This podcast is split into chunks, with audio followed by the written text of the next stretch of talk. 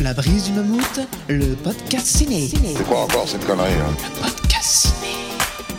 Invité, Sûrement que là y aller, un autre fouille merde. un thème, L'amour est impossible. Vous avez trois heures. deux films, Qu'est-ce que vous voulez que je foute de cette saloperie? Un choix. C'est fantastique. Présenté par Mammouth. Et quand tu veux, Mammouth. Tu veux que je fasse parler la poudre? Ah oui. Bonjour à tous, c'est Mammouth. Bienvenue dans ce nouvel épisode du podcast ciné de la brise du Mammouth. Alors le concept est très simple, je reçois un invité, on choisit un thème, puis on choisit chacun un film en fonction de ce thème, et enfin on débat et on tranche. Et aujourd'hui, je reçois à nouveau Marvin Montes. Salut Marvin. Salut Maout, comment ça va Bah ça va et toi? Bah ça va, ça va pas mal. Écoute, euh, tu m'as fait une, une belle sélection, voilà.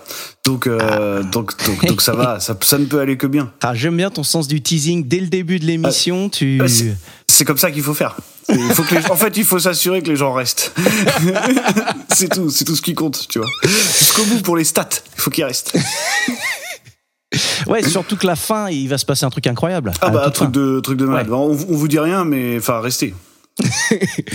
Euh, donc ouais, on voit tout de suite. Toi, t'es un spécialiste du podcast. euh, T'as quelques podcasts. euh, Ouais, une, une star du podcast, on peut le dire, ouais.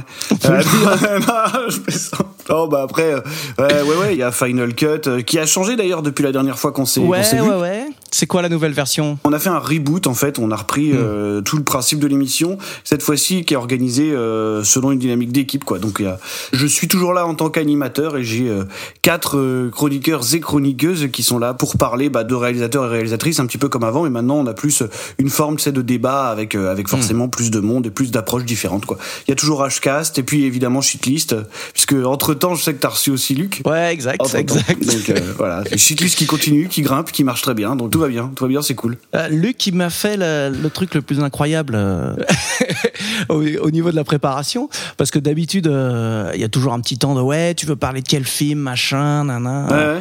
Et lui, je lui fais ouais, ça te dirait de participer? Et sa réponse, ça a été direct, ouais, je vais parler de ce film-là et ce sera mardi à 20h30. c'est c'est Luc ça. c'est ça. C'est un mec de droite. Hein. Le gars, est, le gars est carré. le gars est carré, tu vois. Et euh, t'es aussi euh, auteur. Effectivement. Il y a eu euh, Hong Kong Action, hein, le sable, point et le fusil. Voilà, c'est ça. Le... Qui va, qui va, si je continue à faire du teasing, avoir un lien avec le thème de ce soir, enfin avec avec un des films de ce soir. Ça, ça s'appelle, ouais, c'est le SEO, ça, tu sais, c'est la convergence. Et euh, je crois qu'il y a un nouveau livre qui arrive et que t'as le droit d'en parler. J'ai le droit d'en parler. Alors l'annonce officielle n'a pas encore été faite, mais c'est un livre qui va sortir chez Sœur d'édition, donc un éditeur basé à, à Toulouse qui sort beaucoup de livres. hein. Je pense que voilà, pas mal de gens commencent à bien connaître maintenant et qui va être consacré à la saga Alien. Tu vois, la dernière fois, je t'avais dit que c'était un, un projet spatial. Euh, Ouais, exact. Donc voilà, voilà le fameux projet spatial. C'était donc vrai.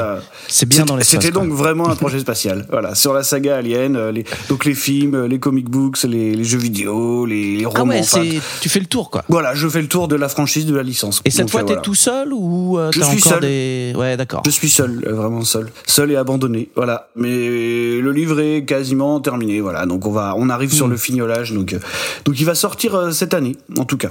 C'est prévu pour cette année. Du coup, on va pouvoir lire ta belle plume, c'est ça? Référence, euh, référence euh, au lore, un petit peu euh. Voilà, ceux qui, ceux qui nous suivent sur Twitter connaissent un petit peu. Voilà, allez vous renseigner, vous verrez. vous verrez. C'est- Voilà. Écoute, je te propose d'attaquer. Eh ben, on y va. Passons à l'objet de ma visite. Vous venez me parler de quoi T'as quel sujet Ouais, bah au moins, on sait de quoi on parle, là, c'est clair.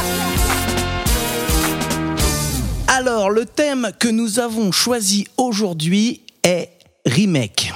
Hmm. Un, Sacré thème. sacré thème. Bah, c'est quelque chose qui est quand même euh, assez à la mode. Hein. On a tendance à dire qu'il n'y a plus que des remakes en ce moment. On a tendance à dire qu'il n'y a plus de nouvelles propriétés intellectuelles depuis, euh, depuis peut-être la fin des années 80, tu vois. Mais euh, on est gentil. Effectivement, le remake, c'est un de ces phénomènes. enfin, le- le- on va dire que ça englobe remake, reboot, préquel, quoi, tu vois. Si, Ouais. si on essaye de voir ce qui bouffe un peu l'industrie, euh, surtout hollywoodienne aujourd'hui, quoi. Après, le remake en lui-même, c'est vrai que c'est pas un- non plus un, Non. on va pas dire un genre mais en tout cas un mouvement qui est né de la dernière pluie. Hein, je veux dire, des, des remakes euh, très populaires, il y en a depuis très longtemps, quoi. Donc, Ah oui. euh, donc, mais bon, c'est vrai que c'est vrai qu'il y a quand même, euh, il y a quand même une certaine vague qui a tendance à prendre le pas sur beaucoup de choses, quoi. Et qu'est-ce qui fait, à ton avis, un bon remake? Qu'est-ce qu'il faut pour réussir? Est-ce que je pourrais te citer un exemple, du coup, de bon remake, qui, à mon sens, contient tous les éléments d'un bon remake? C'est un film que beaucoup de gens détestent, hein, d'ailleurs. C'est Les Infiltrés, The Departed, de Martin Ah. Scorsese, donc. Hmm. Qui est le remake de Infernal Affairs, donc, euh, le film hongkongais de And- Andrew Lo et, et Alan Mack. Et, et si je prends cet exemple-là, c'est parce que, à mon sens, un bon remake, c'est euh, quelque chose qui se détache pas totalement de son matériau original, mais qui est capable d'arriver avec justement de nouvelles choses, avec une nouvelle vision. Euh, je pense qu'un remake réussi, si on regarde dans l'histoire des remakes, alors peut-être qu'on pourra trouver un contre-exemple, mais je pense qu'un remake réussi régulièrement, il est quand même réalisé par un réalisateur à minima à forte personnalité, tu vois, ou une réalisatrice à forte personnalité. En tout cas, par quelqu'un qu'on pourrait qualifier d'auteur, parce que, à mon sens, on a beaucoup de remakes qui sont réalisés un petit peu par des randoms, tu vois, des trucs qui sont juste basés sur des noms de licences. Prends l'exemple d'un remake de Robocop, par exemple, tu vois. On a quand même des produits euh, franchisés qui n'ont pas beaucoup d'intérêt dans le propos et dans ce qu'ils veulent raconter, tu vois. Donc voilà, pour moi, un bon remake, c'est vraiment, euh, quelque part, se réapproprier soi-même une espèce de matière, quoi, tu vois, un, un matériau qui est souvent déjà solide pour en faire quelque chose. Et on peut citer, euh, si on va dans l'évidence absolue, on peut aussi citer Scarface de De Palma, pour le coup, tu vois. Ouais. Donc un remake, euh, pff, ouais, le mot est grand parce que parce que parce qu'il a pas grand-chose à voir avec celui de War Dogs, tu vois. Mais euh, mais Bah, voilà, c'est quand même te- la, la- c'est la même trame quoi. C'est juste qu'il a Voilà. déplacé. euh, Il l'a déplacé et puis il a son esthétique euh, vraiment ultra personnelle Voilà. et voilà comme euh, Scorsese dans Les Infiltrés euh, Hmm. utilise ses propres gimmicks à adapter au scénario de Infernal Affairs quoi. Voilà, Ouais, je ouais. pense que pour moi ça c'est un le genre de remake qui fonctionne. Ouais. Un exemple parmi d'autres hein, évidemment. Ouais, je suis assez d'accord avec toi. Je pense qu'il faut quand même sortir de l'original. Et euh, souvent, c'est parce que le réalisateur va apporter euh, sa patte personnelle euh, au projet. Effectivement, ouais. Quand tu vois, euh, je sais pas, je pense à The Thing par exemple, qui est un, qui est aussi un remake. Alors, c'est un remake préquel en même temps. C'est un film qui se passe avant euh, le, le film de Carpenter dans la timeline, qui pourtant raconte exactement la même chose. Enfin, c'est-à-dire que c'est le même film, quoi. Ah ouais, mais pardon, moi je faisais euh, référence justement euh, au Carpenter. Ah, excuse-moi, excuse-moi, je pensais que tu, Ouais, ouais, tu non, parlais non. De, de, de The Thing, tu sais, avec Joel Egerton. Ah oui, donc Non, oui, The. Thing, c'est un remake de- d'un film de Howard Hawks et Ouais. je sais plus qui est le, le réalisateur. c'est un co-réalisateur. Howard Hawks c'est coréal, je crois que à la base il est même pas crédité dessus sur la chose d'un autre monde, je sais plus. Euh, Nibi, je crois. Son nom, ça doit être Nibi, un truc comme ça. D'accord. Je, je dis ça si je le sais, c'est parce que c'est j'ai bossé dessus pour le livre Alien en fait. Ah, ok. Euh, mais euh, oui, oui, c'est le remake de La chose d'un autre monde effectivement, qui est un remake pour le coup, c'est vrai, extrêmement, extrêmement influencé par la marque Carpenter. C'est ça, donc il y a à la fois la patte Carpenter et à la fois le changement d'époque qui est vachement marqué. Clairement. C'est ça qui est intéressant aussi, c'est de pouvoir resituer, bah, c'était aussi le cas de Scarface, hein, de pouvoir resituer euh, cette, la même histoire dans une époque contemporaine du coup. Dans une époque et dans un lieu aussi, dans Ouais, l'espace-temps en fait, exactement. Ouais. géographiquement, tu vois. C'est-à-dire que tu déplaces euh, Scarface, tu le déplaces au moment de la crise de Cuba, par exemple, Hmm. avec l'esthétique, euh, on va dire euh, un peu post-Miami Vice, tu sais, des années 80-90, quoi. Donc, euh, ce qui était un truc intéressant. Et c'est vrai que quand tu parles de The Thing, euh, oui, t'as effectivement le remake de La chose d'un autre monde avec le nihilisme absolu de Carpenter, quoi. Tu vois, euh, c'est un film qui a encore moins de lumière au bout du tunnel, je pense, que la version de Hawks et, et Nibi, quoi. Dans les euh, remakes qui ont un peu marqué euh, l'histoire, euh, je me permets, hein, je fais un petit tour comme ça. Vas-y, vas-y, fais tout. Il fais y, a, tout. il y a pas mal aussi de films américains qui ont fait des remakes de films euh, étrangers hein, pour eux C'est vrai. et pour en faire des westerns aussi. Tu vois, je pense à pour une poignée de dollars, euh, les sept mercenaires, euh, tous ces films-là. Bah ouais, les sept mercenaires, effectivement, qui est une, une référence directe aux, aux sept samouraïs, du coup. Pour une poignée de dollars. Pour Ah une oui, poignée de le c'est Kurosawa aussi, ouais, c'est Yojimbo. Pour une poignée de dollars, c'est. Et d'ailleurs, et techniquement, c'est un film italien, en fait. Ah ouais, j'ai dit américain, c'est vrai, t'as ouais, raison. t'as en thé- C'est parce en que théorie, non, non, raison, c'est complètement un film italien, mais c'est parce que j'avais western en tête. euh, Pour une ouais. poignée de dollars, c'est carrément un vol à la base de, Ouais. de Yojimbo qui, qui, était, qui était pas du tout assumé comme un, comme un remake, mais bon, finalement, euh, je crois que Kurosawa avait eu gain de cause, quoi. Mais ouais, ouais, ouais, c'est la même chose. Enfin, Hmm. c'est exactement le même, euh, c'est exactement la même trame, c'est exactement le même personnage finalement, quoi.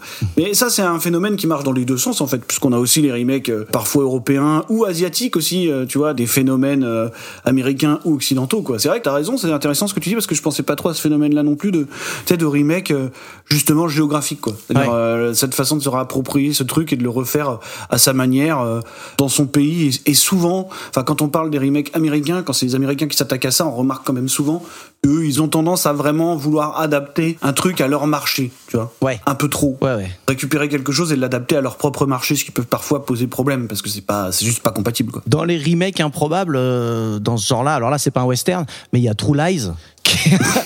Qui est, remake de la totale, Qui est un remake de la totale. Ça c'est assez, assez improbable. Et Est-ce que l'original est meilleur? Je ne sais pas. en regardant comme ça, j'ai également vu un film qui s'appelle euh, Je crois que j'aime ma femme, Ouais. réalisé par Chris Rock. Tu sais le remake euh, de quel film c'est? Je sais même pas. C'est le remake de L'amour l'après-midi de Romer. Alors- Réalisé par Chris Rock. ça donne envie. Je l'ai pas vu, mais j'ai trouvé ça tellement improbable que euh, voilà, Ouais. je l'ai mis sur ma petite liste là. De Ah ouais, films. ça donne Je- envie. T'as aussi le remake Mhm. de Intouchable, tu sais, avec euh, Brian Ouais. Cranston euh, et euh, Kevin Hart, je crois. Exact, ouais, ouais, c'est ça. Bon, il y a plein de trucs comme ça. Il y a un remake de Taxi aussi. Enfin bon. Qui s'appelle New York Taxi, ouais. Mhm. Effectivement, déjà remake Taxi, quelle belle idée, mes amis. Euh, Il y en a eu plein. Bah, Il y a eu le remake du Convoyeur. Ah ouais, exact. Par Guy Mhm. Ritchie avec Jason Statham. Et puis là, tout récemment, on a eu le coupé de Hazanavicius, qui est un remake de, C'est vrai. de Ne One Cut of the Dead. Ouais, là, ouais. euh, ne coupez pas de, de- Je ne sais plus le nom du réalisateur euh, japonais. Mais Euh, écoute, j'en ai parlé récemment en plus dans une émission, mais là je me souviens plus. c'est pas grave, écoute. écoute.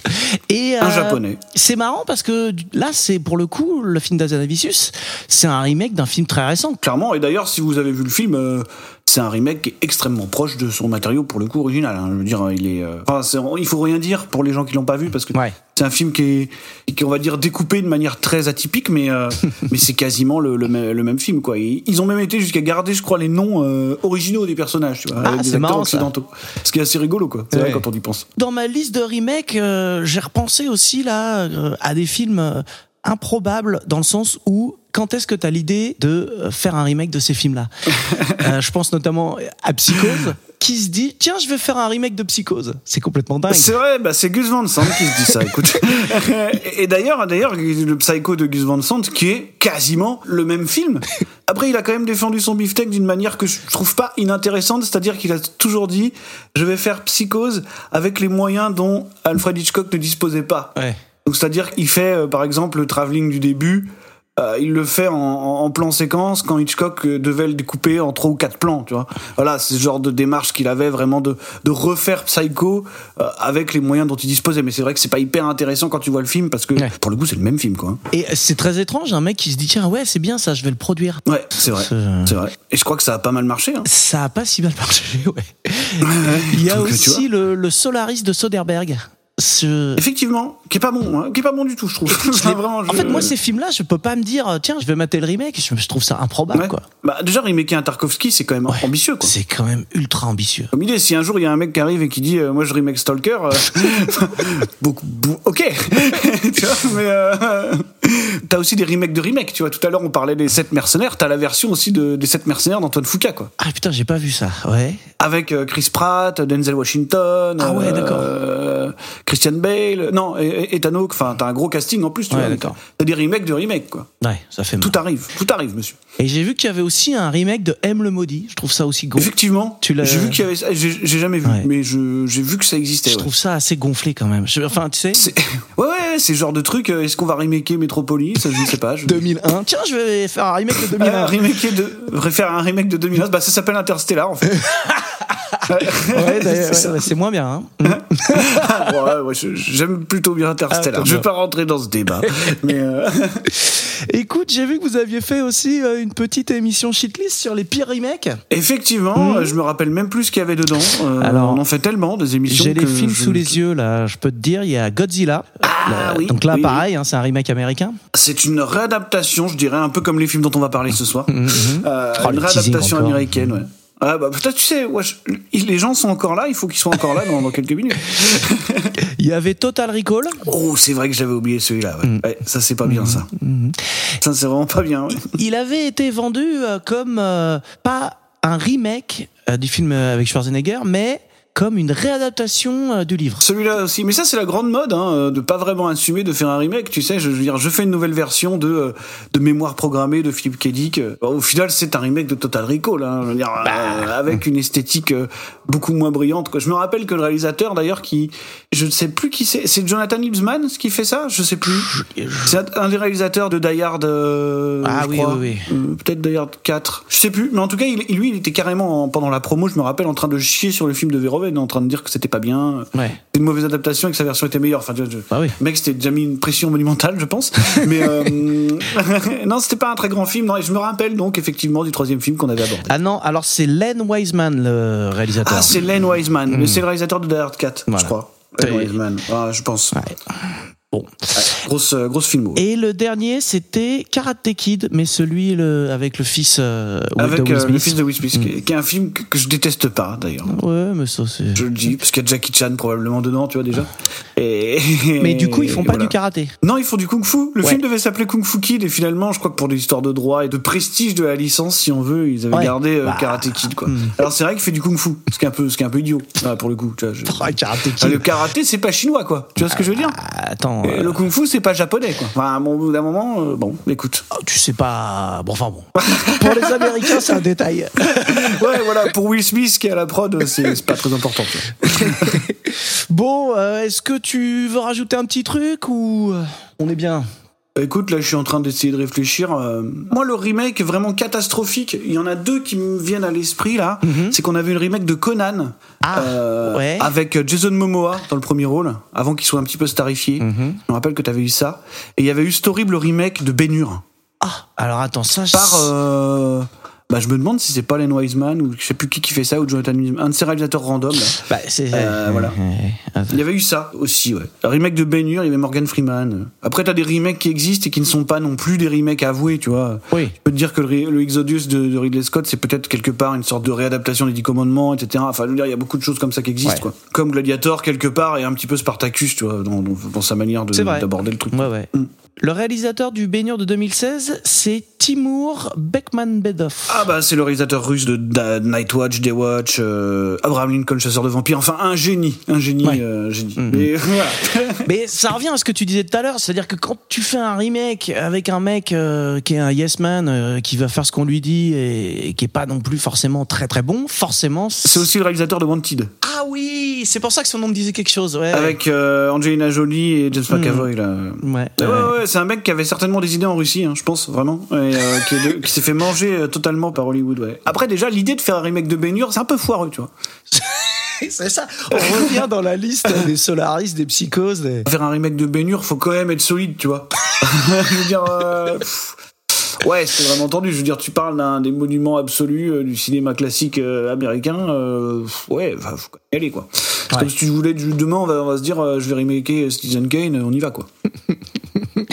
Attends, ça a peut-être été fait. Attends, tu sais que tu peux trouver des projets. Moi, je me rappelle que j'avais regardé et j'avais vu des projets justement de trucs improbables. Et, et figure-toi qu'à un moment donné, dans les projets euh, qui étaient pris dans les limbes du développement, il y avait un remake de Raging Bull. Oh, Ouais, qui s'appelait The Brooklyn Bull ou un truc comme ça, tu vois. d'accord. The Bronx Bull, un truc comme ça. Mais un, pareil, un remake de, de Raging Bull. qui- Quelle Ouais. idée. Enfin, Non, mais je crois que c'était une nouvelle adaptation des mémoires. euh, ouais, c'est ça. Ouais, Ouais, mais c'est certainement ce qu'ils auraient dit, tu sais. Donc, euh, voilà, c'est comme ça. On attaque euh, les films T'es pareil Allez, on attaque les films, on va les attaquer fort. Parce qu'on a des gros morceaux là. hein. Ah là, là, on a des gros morceaux, euh, ouais, ouais, c'est vrai. C'est vrai que c'est c'est bien vénère. Allez, à toi l'honneur. On commence par quoi? Exposez votre proposition. C'est parti. Alors Marvin, quel film as-tu choisi pour nous parler de remake? Alors écoute, euh, on parle pas de remake, mais d'une réadaptation euh, d'une figure existante. c'est exactement ça. hein. Moi, j'ai choisi un film d'un de mes réalisateurs préférés, qui est donc un réalisateur euh, chinois, mais d'origine vietnamienne, qui s'appelle Choi Ark, celui qu'on appelle le Spielberg chinois, basé à Hong Kong, hein, bien sûr, parce que je parle d'un film hongkongais qui s'appelle The Blade, qui est une nouvelle version du mythe d'une personnalité existante du folklore et du cinéma hongkongais, qui est, on appelle le sabreur manchot. Donc, comme son nom l'indique, qui est un spécialiste du sabre, mais qui n'a qu'un bras. Voilà, puisqu'il se fait couper euh, le bras euh, selon les films dans des circonstances euh, plus ou moins tragiques, différentes. et il développe une technique pour devenir plus fort que n'importe qui avec un seul bras. Quoi. Voilà le principe du, du mythe. Donc le premier film qui parle du sabre manchot, c'est Un seul bras les tue à tous de Chang Che. Voilà. J'aime beaucoup ce réalisateur. Alors c'est un film de 67. Mhm. Alors il a fait euh, des kilomètres et des kilomètres de films, hein, euh, donc euh, c'est difficile Ah, de tous les avoir vus. Chang Che, c'est un des deux déjà réalisateurs emblématiques d'un studio qui s'appelle la Shaw Brothers, qui a été le, le studio dominant euh, du cinéma hongkongais dans les années, majoritairement dans les années 60 jusqu'aux années 70.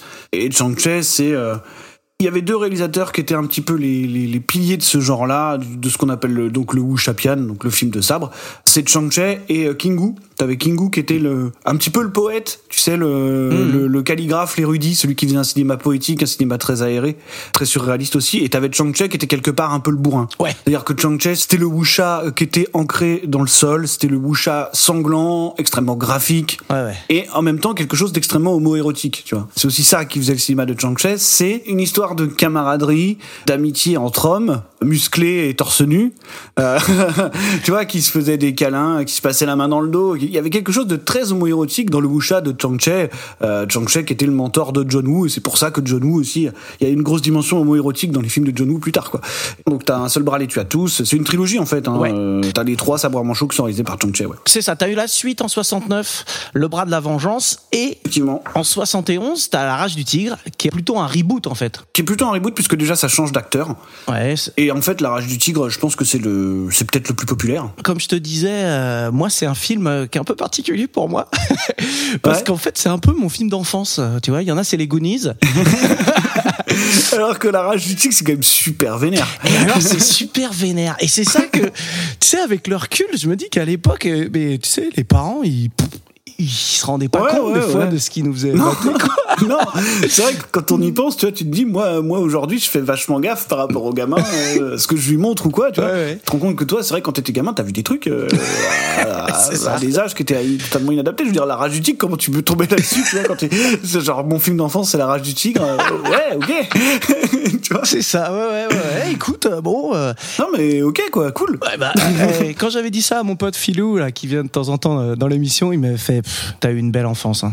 Mais grosse rêve quand même, tu vois, grosse, Grosse rêve. Je veux dire, c'est euh, quand même des trucs que les gens découvrent sur le tard. En plus, c'est pas un cinéma ultra accessible, euh, tu vois, le cinéma HK. euh, quand nous on était gamins, euh, c'était quand même compliqué, quoi. Donc. Et euh, alors, ouais, mais mon rap, il avait la, la VHS, quoi. Bah de toute façon, ouais, il y a eu une période où, où toutes ces éditions-là euh, ont été presque surexploitées, quoi. Donc, Ouais, ouais. non, mais c'est vachement cool, quoi. C'est vraiment un film incroyable. La Rage du Tigre, si vous l'avez pas vu, allez, c'est complètement dingue. Il faut, faut aller voir ça, quoi. J'ai vu une info, alors c'est sur le Wikipédia américain du film, et donc du coup j'ai jamais réussi à retrouver l'info ailleurs, mais il a marqué que il a fait plus de 500 000 entrées en France au cinéma, La Rage du Tigre. Ah, c'est possible. Alors après, il faudrait vérifier à quel moment, parce que euh, il est possible que ça a été réexploité. Ah, et que ce euh, soit en cumulé, tu veux dire Ouais, sur il est possible les- que ça a été réexploité, comme par exemple, tu sais, quand on pense aux, aux films qui sont sortis dans les années 70 à Hong Kong, c'est-à-dire les films de kung-fu en fait, on pense aux films de Bruce Lee, mais finalement leur succès qui a été énorme en France, il a été plus tardif Ouais. Hmm. parce qu'il a fallu qu'il soit racheté par euh, René Château et compagnie. Donc euh, je sais pas ouais, à quel moment, mais après c'est vrai qu'il y a toujours un décalage entre Hong Kong et la France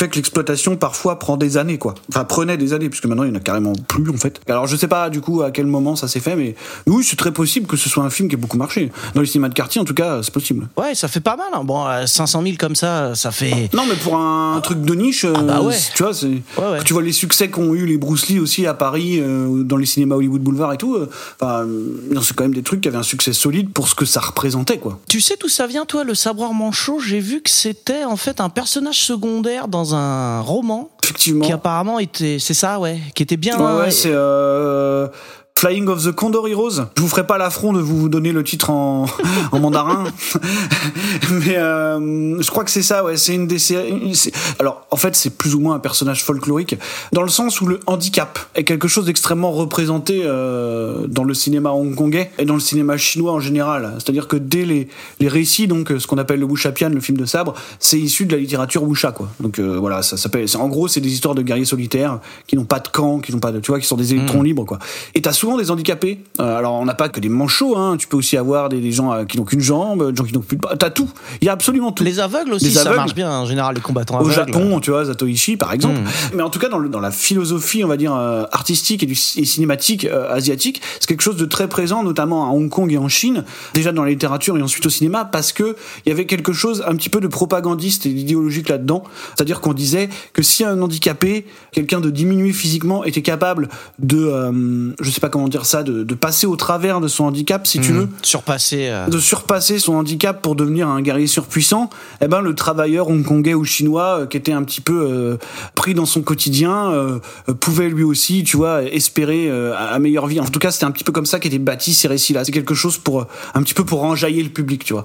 Voilà, on mettait des personnages qui avaient des problèmes incurables physiquement. Tu vois, il y a un autre film qui est fantastique qui s'appelle La Main de fer, qui est un, un des premiers films de kung-fu à avoir connu un succès même aux États-Unis, je crois, de Lolier, qui est un film incroyable. C'est pareil où un, en fait un héros, un maître de kung-fu euh, qui se fait exploser les mains, quoi, tu vois. Et il doit apprendre une technique qui s'appelle la main de fer euh, pour euh, finir par combattre ses ennemis. C'est un trope très très connu du cinéma asiatique et notamment hongkongais, le, le héros handicapé, quoi. Donc le oui, le sabre en manchot, c'est une figure folklorique qui apparaît dans une série de je ne sais combien de romans, hein, parce qu'il y en a énormément, donc qui s'appelle euh, The Return of the Condor Heroes. Je crois que c'est là-dedans qu'il apparaît vraiment pour la première fois, un truc comme ça. Et euh, avant de venir à The Blade, il y a d'autres apparitions du sabre à manchot. euh, Il y a d'autres films qui euh, En tout cas, où il de- apparaît. De celui-là, pas réellement en fait, euh, puisqu'il y a d'autres adaptations, des mythes, du, du Condor Heroes, tout ça. euh, Il y a des choses qui sont dérivées de ça, tu vois, justement au travers de toutes ces histoires de héros handicapés et tout. Après, le sabre manchot, le personnage du sabre manchot tel qu'il est traité, avec cette origin story là, on le retrouve essentiellement dans ces quatre films là. Il y a eu, euh, j'ai vu un, un crossover justement. T'en as parlé avec Zatoichi aussi. Avec Zatoichi, ouais, il y, a, y a un Zatoichi contre le sabre en manchot. Ouais. voilà, c'est un truc, si vous avez l'occasion, voyez-le, c'est assez drôle. Mais euh, il y a aussi un autre film de Shang-Chi euh, sur un héros handicapé, hein, sauf que cette fois-ci, c'est un film de kung-fu. pareil, voilà. Ouais, d'accord. Shang-Chi handicapé, c'est un truc. Il n'y a pas un film où les deux acteurs Si. qui font des, les sabres à manchot dans, dans les films de Chang-Chi se rencontrent Ouais, il y en a un Effectivement, il y, a- aussi. il y a ça aussi, ouais. ouais, ouais. Tu vois, des crossovers improbables, ça existait déjà bien avant euh, Godzilla contre Kong. Euh, Il y avait, il y avait ça, ouais. Effectivement, il y avait beaucoup de choses comme ça, ouais. Il y avait un film avec Jimmy Yang Yu, du coup, et, et l'acteur suivant, dont je, je- sacrilège, le nom m'échappe. Ah, terrible. Bravo, hein. Ah, là, là, pour le coup, je suis pas pro, là, c'est pas bien. Euh, mais ouais, ouais, effectivement, il y a eu ce crossover, il y, a eu, il y a eu toutes sortes de choses. Voilà, si vous vous intéressez au cinéma de l'infirme un petit peu euh, de, de Chine et de, de Hong Kong, vous verrez qu'il y a des surprises assez folles, ouais. Et donc, on arrive en 1995 et euh, Tsuar qui se dit tiens, je vais faire un petit film. Je vais faire un, ouais, je vais faire un petit film. euh, Je vais faire mon quelque part mon wuxia terminal. Voilà quelque part un petit peu la la manière dont il aborde The Blade, quoi. C'est-à-dire que le wuxia, c'est un genre qu'il a déjà abordé. Parce que son tout premier film, qui était The Butterfly Murders, était déjà quelque part un film de ça. Moi, c'était un wuxia qui était déjà extrêmement nihiliste, extrêmement brutal et qui cassait beaucoup les codes du genre. Faut savoir que le wuxia, truc qu'il faut préciser, c'est que c'est le western de l'Asie du Sud-Est, en fait. C'est-à-dire que c'est un genre classique ultra codifié quoi. C'est-à-dire qu'il y a des manières d'aborder ce genre-là qui n'ont pas beaucoup changé pendant euh, ces dix grandes années d'exploitation quoi, tu vois. Et Choyark lui euh, en tant que symbole un petit peu de la nouvelle vague hongkongaise, c'est quelqu'un qui a très vite voulu mettre un coup de pied dans la fourmilière et qui a voulu quelque part repolir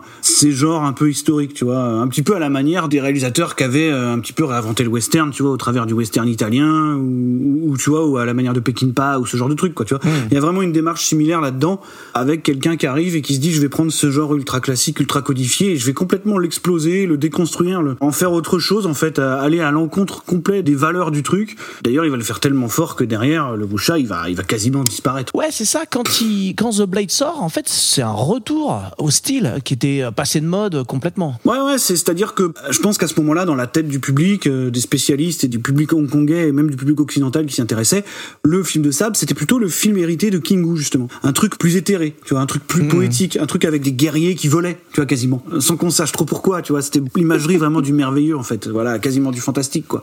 T'avais, tu vois, des trucs comme euh, Touch of Zen, euh, Ouais. Dragon Gatin, tout ça. Et c'est vrai que Choyark, lui, il revient en se réappropriant quelque part euh, l'héritage de Chang-Che, en faisant quelque chose de super viscéral, super violent, super nihiliste, super sombre, super noir. Enfin, tu vois, je veux dire, il y a aucun espoir dans The Blade, personne n'est sauvable, tout le monde est dégueulasse, tout le monde est dépravé, tout est sale, quoi. Tu vois, c'est vraiment euh, le retour à la violence pure, quoi. Je te laisse faire un petit résumé. Ah, il faut pitcher The Blade. Alors, The Blade, c'est l'histoire d'un employé d'une d'une forge, je crois, d'une enfin d'une Ouais, fabrique d'armes, voilà, qui se déroule dans une espèce de Chine médiévale, mais pas tant que ça. Voilà, on sait pas trop en fait si c'est un vrai univers, si c'est un truc Il y a un truc un peu surréaliste. bizarre à ce niveau-là, effectivement. Voilà, on ouais. sait pas si le film se veut un film d'époque ou s'il serait peut-être plutôt à, à classer dans le genre de l'heroic fantasy, peut-être, on ne sait pas.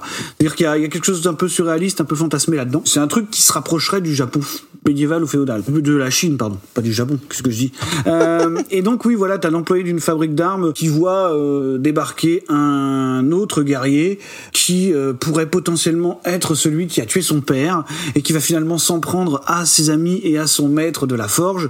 Bon, ce qui va se passer, c'est qu'on a parlé du sabre manchot. Finalement, il va y avoir un affrontement. Notre fameux employé de la fabrique d'armes va perdre son bras. À partir de là, il va devoir redévelopper ses capacités pour finalement devenir le sabre manchot et aller affronter ce fameux guerrier. Voilà, c'est un film de sabre, c'est un film hongkongais, donc très souvent ce sont des histoires de vengeance. hein. c'est quelque chose qui, qui est récurrent là-dedans. Donc voilà, c'est une histoire de vengeance, euh, The Blade. Et un truc qui est marrant euh, dans ce que tu disais euh, tout à l'heure là, euh, avec euh, ces fameux euh, guerriers qui volent et tout ça, Ouais. c'est que le grand méchant justement, il, la légende raconte qu'il a la capacité de voler et tout le monde fait mais est-ce que c'est vrai qu'il peut voler Ah, c'est ça, ouais. Je pense qu'il y a y a quelque ce chose. clin d'œil, euh, ouais. hmm. Je pense qu'il y a un vrai effort de symbolisme là-dedans. Justement, d'espèce d'affrontement fratricide, tu vois, entre le Wuxia euh, que Choyark, euh, à ce moment-là, euh, embrasse complètement, c'est-à-dire celui qui est collé. Et d'ailleurs, il y a du symbolisme aussi au travers du sabre manchot, puisque sa manière de se battre et de réussir à devenir plus fort que les autres avec un seul bras, c'est justement de se battre collé au sol, tu vois. C'est-à-dire qu'il doit ramper quasiment par terre, il doit tourner sur lui-même, il doit être quasiment au sol, tu vois, c'est vraiment planté dans le sol. Et c'est vrai que son adversaire, c'est un guerrier Wuxia de la vague du Wuxia, euh, tu sais, la plus populaire à ce moment-là, c'est-à-dire euh, avec ses guerriers volants. Et ouais, il y a peut-être un petit message là-dedans parce que tu te rends compte que les gens disent qu'ils volent, mais en fait ils volent pas. C'est un peu de la fumisterie, tu vois. C'est un petit peu de l'esbrouf. Et il y a un petit peu de ça, je pense, dans le film, tu vois, dans la démarche du film, c'est-à-dire que c'est le guerrier qui est planté au sol, qui est un petit peu le plus terre à terre, qui va aller foutre une grosse tôle à celui qui fait un peu le malin en s'envolant, tu vois. Donc, euh, qui est d'ailleurs, d'ailleurs, le casting euh, marche bien là-dessus parce que c'est Ung Yan Yan, donc qui joue, euh, je sais, je sais plus comment il s'appelle dans le film. Euh, Dragon, non? Hein? Flying Dragon Ouais, je sais plus. En Il anglais, je crois, non Je Ouais, mais en, en- je sais plus comment il a, il a, un- mais bon, bref, c'était la doublure de Jet Li dans Il était une fois en Chine. euh, Ok, voilà. d'accord. Et alors, on peut peut-être attaquer sur quand même. euh, T'as dit, euh, il y a un côté euh, très violent, etc. Mais euh, la grosse spécificité du film, c'est quand même euh, le montage et le rythme. Ah bah oui, oui, très souvent. hein, chez oui. Choyark, qui est un spécialiste du montage improbable. C'est-à-dire, euh, je pense qu'un film de Choyark, pour un monteur, pour un monteur de formation académique, d'ailleurs je, je le sais puisque je travaille avec euh, Erwan, donc qui est monteur sur Hcast, Ouais. c'est un cauchemar pour ces gens. Un film de Choyark parfois, tu vois. Comme Time and Tide, par exemple. Ouais. C'est des films qui n'ont pas de règles, tu vois. C'est-à-dire, euh, c'est-à-dire qu'on fait des coupes n'importe où, n'importe comment, n'importe quand. On respecte pas la règle des 180 degrés, on respecte pas forcément la rythmique des mouvements.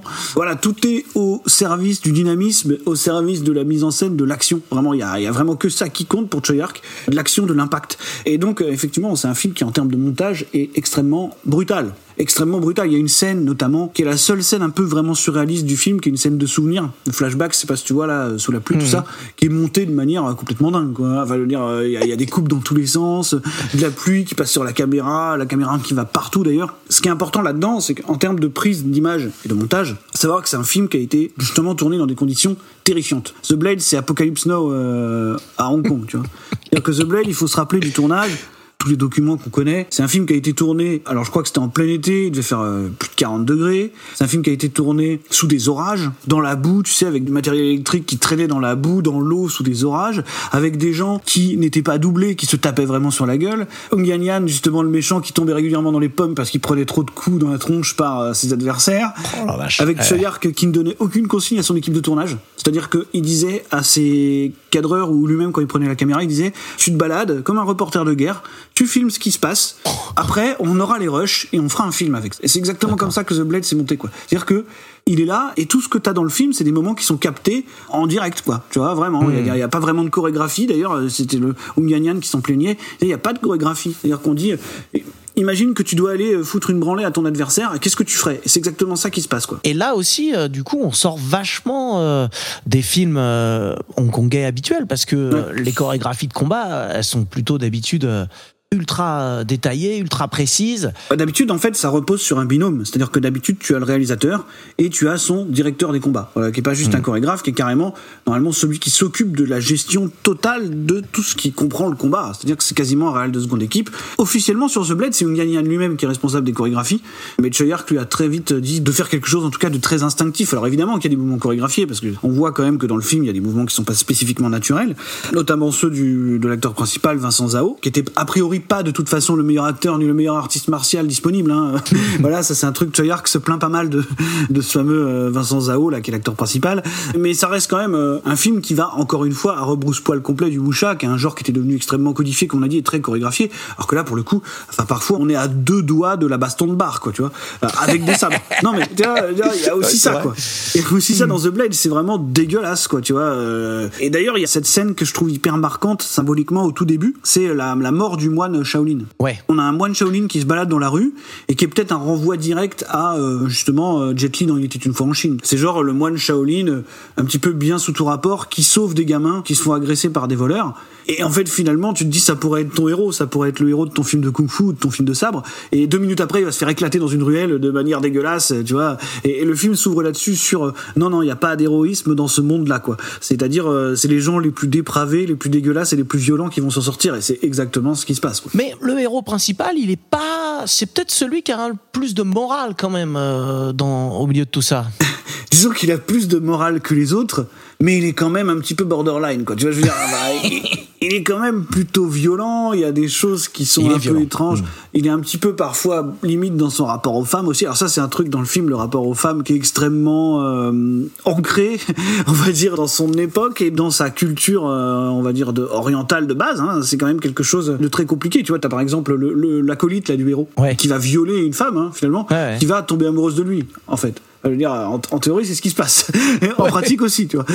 Donc, euh, le, le- voilà, le, le rapport. Après, ça va aussi dans le sens du film parce que les hommes sont dépravés, les hommes sont irrécupérables, ils traitent mal les femmes, ils, ils c'est des ivrognes, ils se battent tout le temps. Voilà, personne n'est sauvable. C'est ce qu'on disait au début, quoi. Et tu parlais euh, des femmes, mais il y a quand même un truc, c'est que l'histoire est quand même racontée du point de vue de la fille euh, du forgeron en chef, qui a cette espèce de triangle amoureux entre. euh, Et que bah, je n'ai euh, jamais compris. Bah- Ça, c'est un truc, le film s'ouvre là-dessus, le premier tiers du film est construit autour de cette espèce de triangle amoureux, et finalement, c'est pas quelque chose qui apporte grand-chose.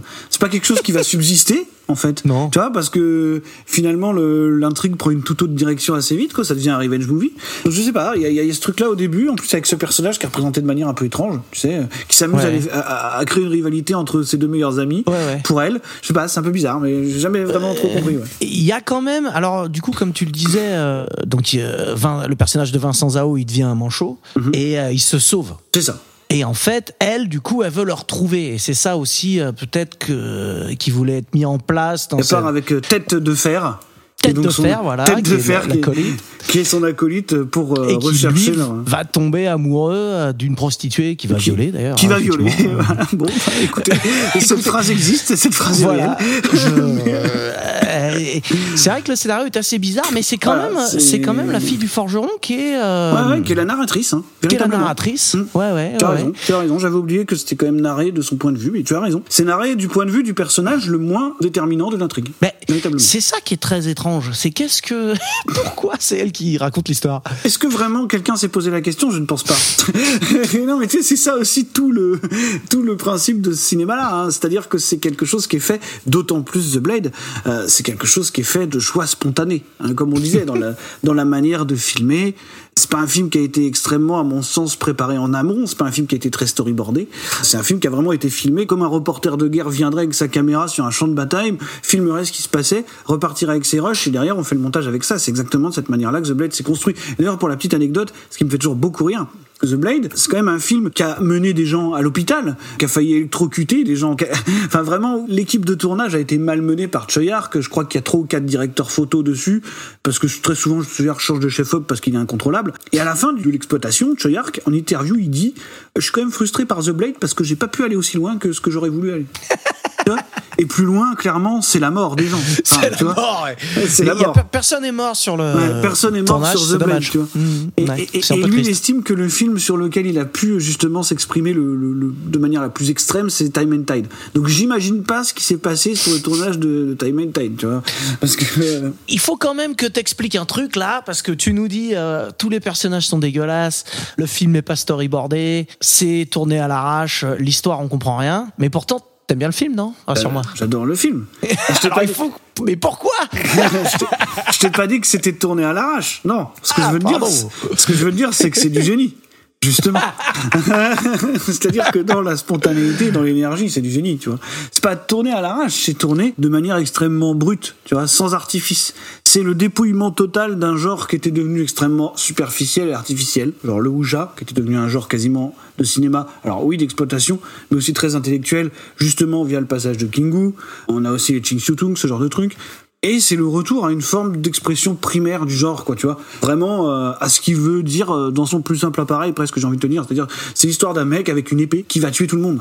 Voilà, c'est comme dans la rage du tigre. C'est exactement ça. Et, et c'est ce qui fait quasiment de The Blade un truc brillant, tu vois. Et après, ce qui fait vraiment de The Blade quelque chose d'extrêmement brillant, bah, c'est l'action. Justement, c'est ce que Treyarch est capable de faire avec l'action, avec des gens qui sont pas des grands artistes martiaux, même si Young Yan Yan fait quand même un super boulot, lui, ok, Ouais. tu vois, mais de manière spontanée, réaliser un truc d'une brutalité quasiment inégalée. Après, dans le genre, personne ne sera capable de faire ça. C'est-à-dire euh, casser complètement les codes du genre, faire ça en pleine rétrocession, un moment de l'histoire hongkongaise où les gens voulaient être rassurés sur leurs acquis.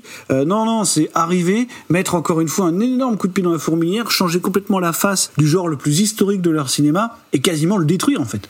C'est un marqueur hyper important, The Blade, dans l'histoire du cinéma hongkongaise. C'est parce que il va tellement loin avec ce genre-là que personne derrière ne peut aller plus loin. C'est impossible. Et d'ailleurs, le, le wuxia, il renaîtra derrière par l'intermédiaire des coproductions, des choses les plus consensuelles, c'est-à-dire Tigre et Dragon. Et on reviendra aussi sur un côté un peu poétique. Et on euh, reviendra sur quelque ouais. chose de beaucoup plus éthéré finalement, tu vois, de, de Mmh, beaucoup plus proche de ce que pouvait faire Kingu, quoi, avec les films de Jean Yimou, ce genre de truc, quoi. Ouais, ouais. Mais non, voilà, moi, The Blade, c'est mon Treyarch préféré. Bon, même s'il a fait tellement de films que c'est compliqué d'éluder aussi les Time and Tide, les, les Pékin Opera Blues, euh, enfin, The Lovers, tout ça. Mais moi, c'est vraiment mon, mon Treyarch préféré parce que moi, le Treyarch, je l'aime beaucoup quand il est extrême dans sa démarche. Et on peut difficilement faire plus extrême et sans concession que The Blade. Pour moi, c'est vraiment du pur cinéma dans le sens où, quand on connaît le contexte de production, quand on sait que le résultat des images qu'on a sous les yeux, c'est quelque chose de quasiment réel et sans artifice, je dis quand même que c'est une performance assez folle, quoi. C'est vraiment ça Ouais. qui me passionne dans ce film-là, quoi. Que je peux revoir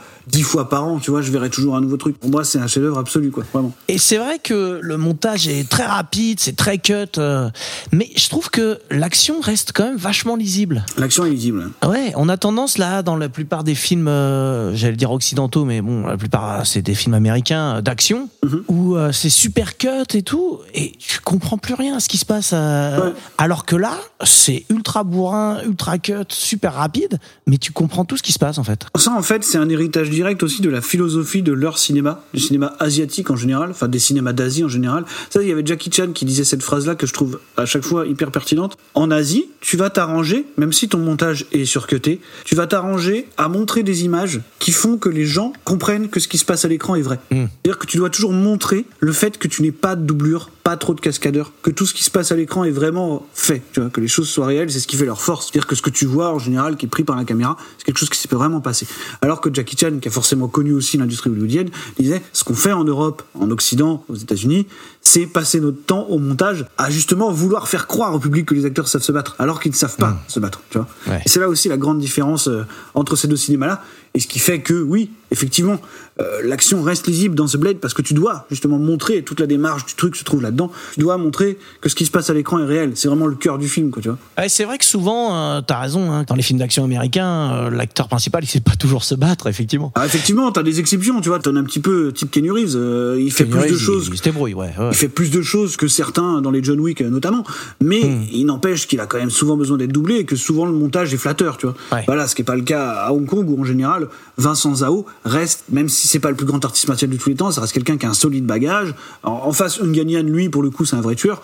Déjà, t'as ces deux acteurs-là, tu peux faire tes scènes d'action sans doublure. Ouais. Ce qui est déjà quand même quelque chose d'assez incroyable et qu'on n'envisage même pas, nous, en Occident. Ouais, c'est ça. En Occident, le montage il est cut pour cacher des choses en fait. Ouais, c'est ça. Et souvent c'est fait à plusieurs caméras et on prend la bonne caméra au bon moment. euh. Alors que là, tu filmes les combats pour montrer des choses. Et The Blade, c'est fait à une seule caméra ou c'était euh, plusieurs Non, ils sont, caméras? bah, comme je te dis, en fait, ils étaient plusieurs. Ouais, d'accord. Caméraman à filmer en continu ce qui se passait, quoi. Hmm. Et après, ils se retrouvés avec une montagne de rush. D'ailleurs, il y a des trucs qui sont même pas cadrés, hein, si tu regardes The Blade.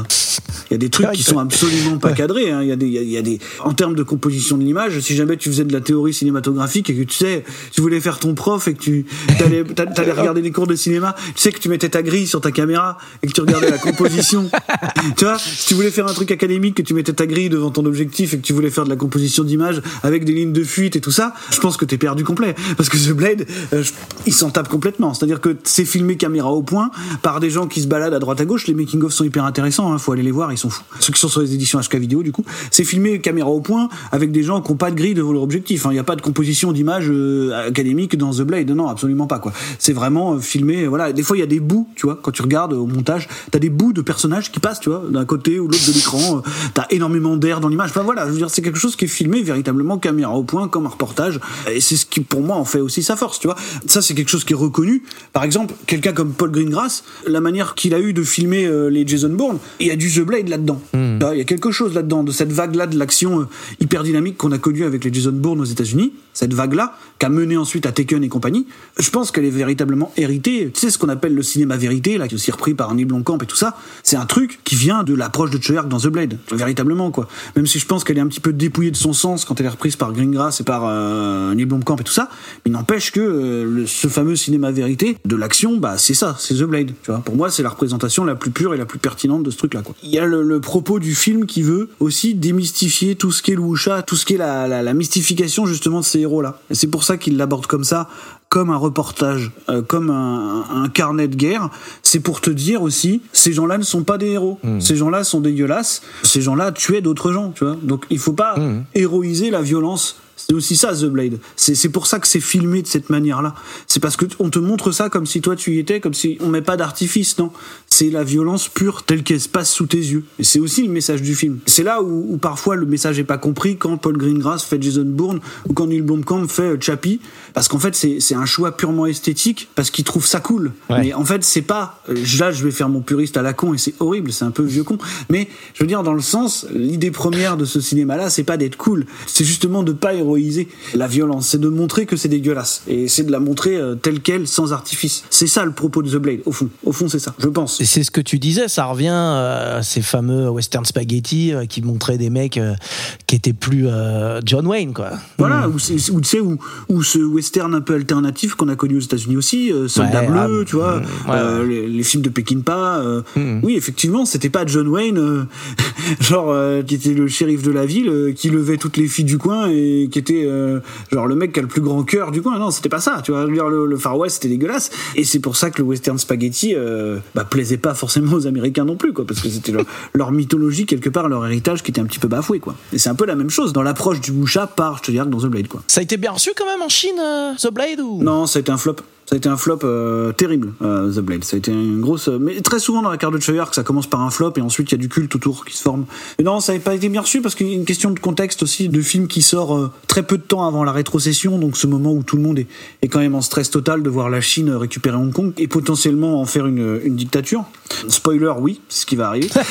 et, et- et- et donc, je pense vraiment que les, les gens cherchaient un cinéma peut-être un peu rassurant, tu vois. Et ils avaient beaucoup plus de mal avec ce genre d'œuvre qui s'amuse à, à foutre en l'air, euh, finalement, carrément une partie de leur héritage et de leur identité cinématographique, tu vois. Ouais. Donc, euh, non, non, The Blade, ça a été très compliqué. C'est un film qui n'a pas été du tout compris par le public à sa sortie, mais qui est très, très vite, hein, deux ou trois ans plus tard, devenu très populaire. hein.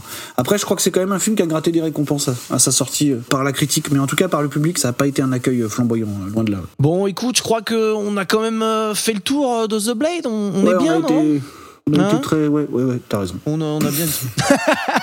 Ah, c'est bon, On t'as passe ton à la film. suite T'as ton film, mais c'est Eh bien, ouais. c'est un très gros morceau aussi. euh. Ouais, voilà. Donc, là, on est parti pour une émission de 5 heures. hein. Ah, voilà, mais bon, écoutez, 5 heures en même temps de plaisir pur. Donc, euh, ça- Comme dans le peuple. que demande le peuple, pas grand chose.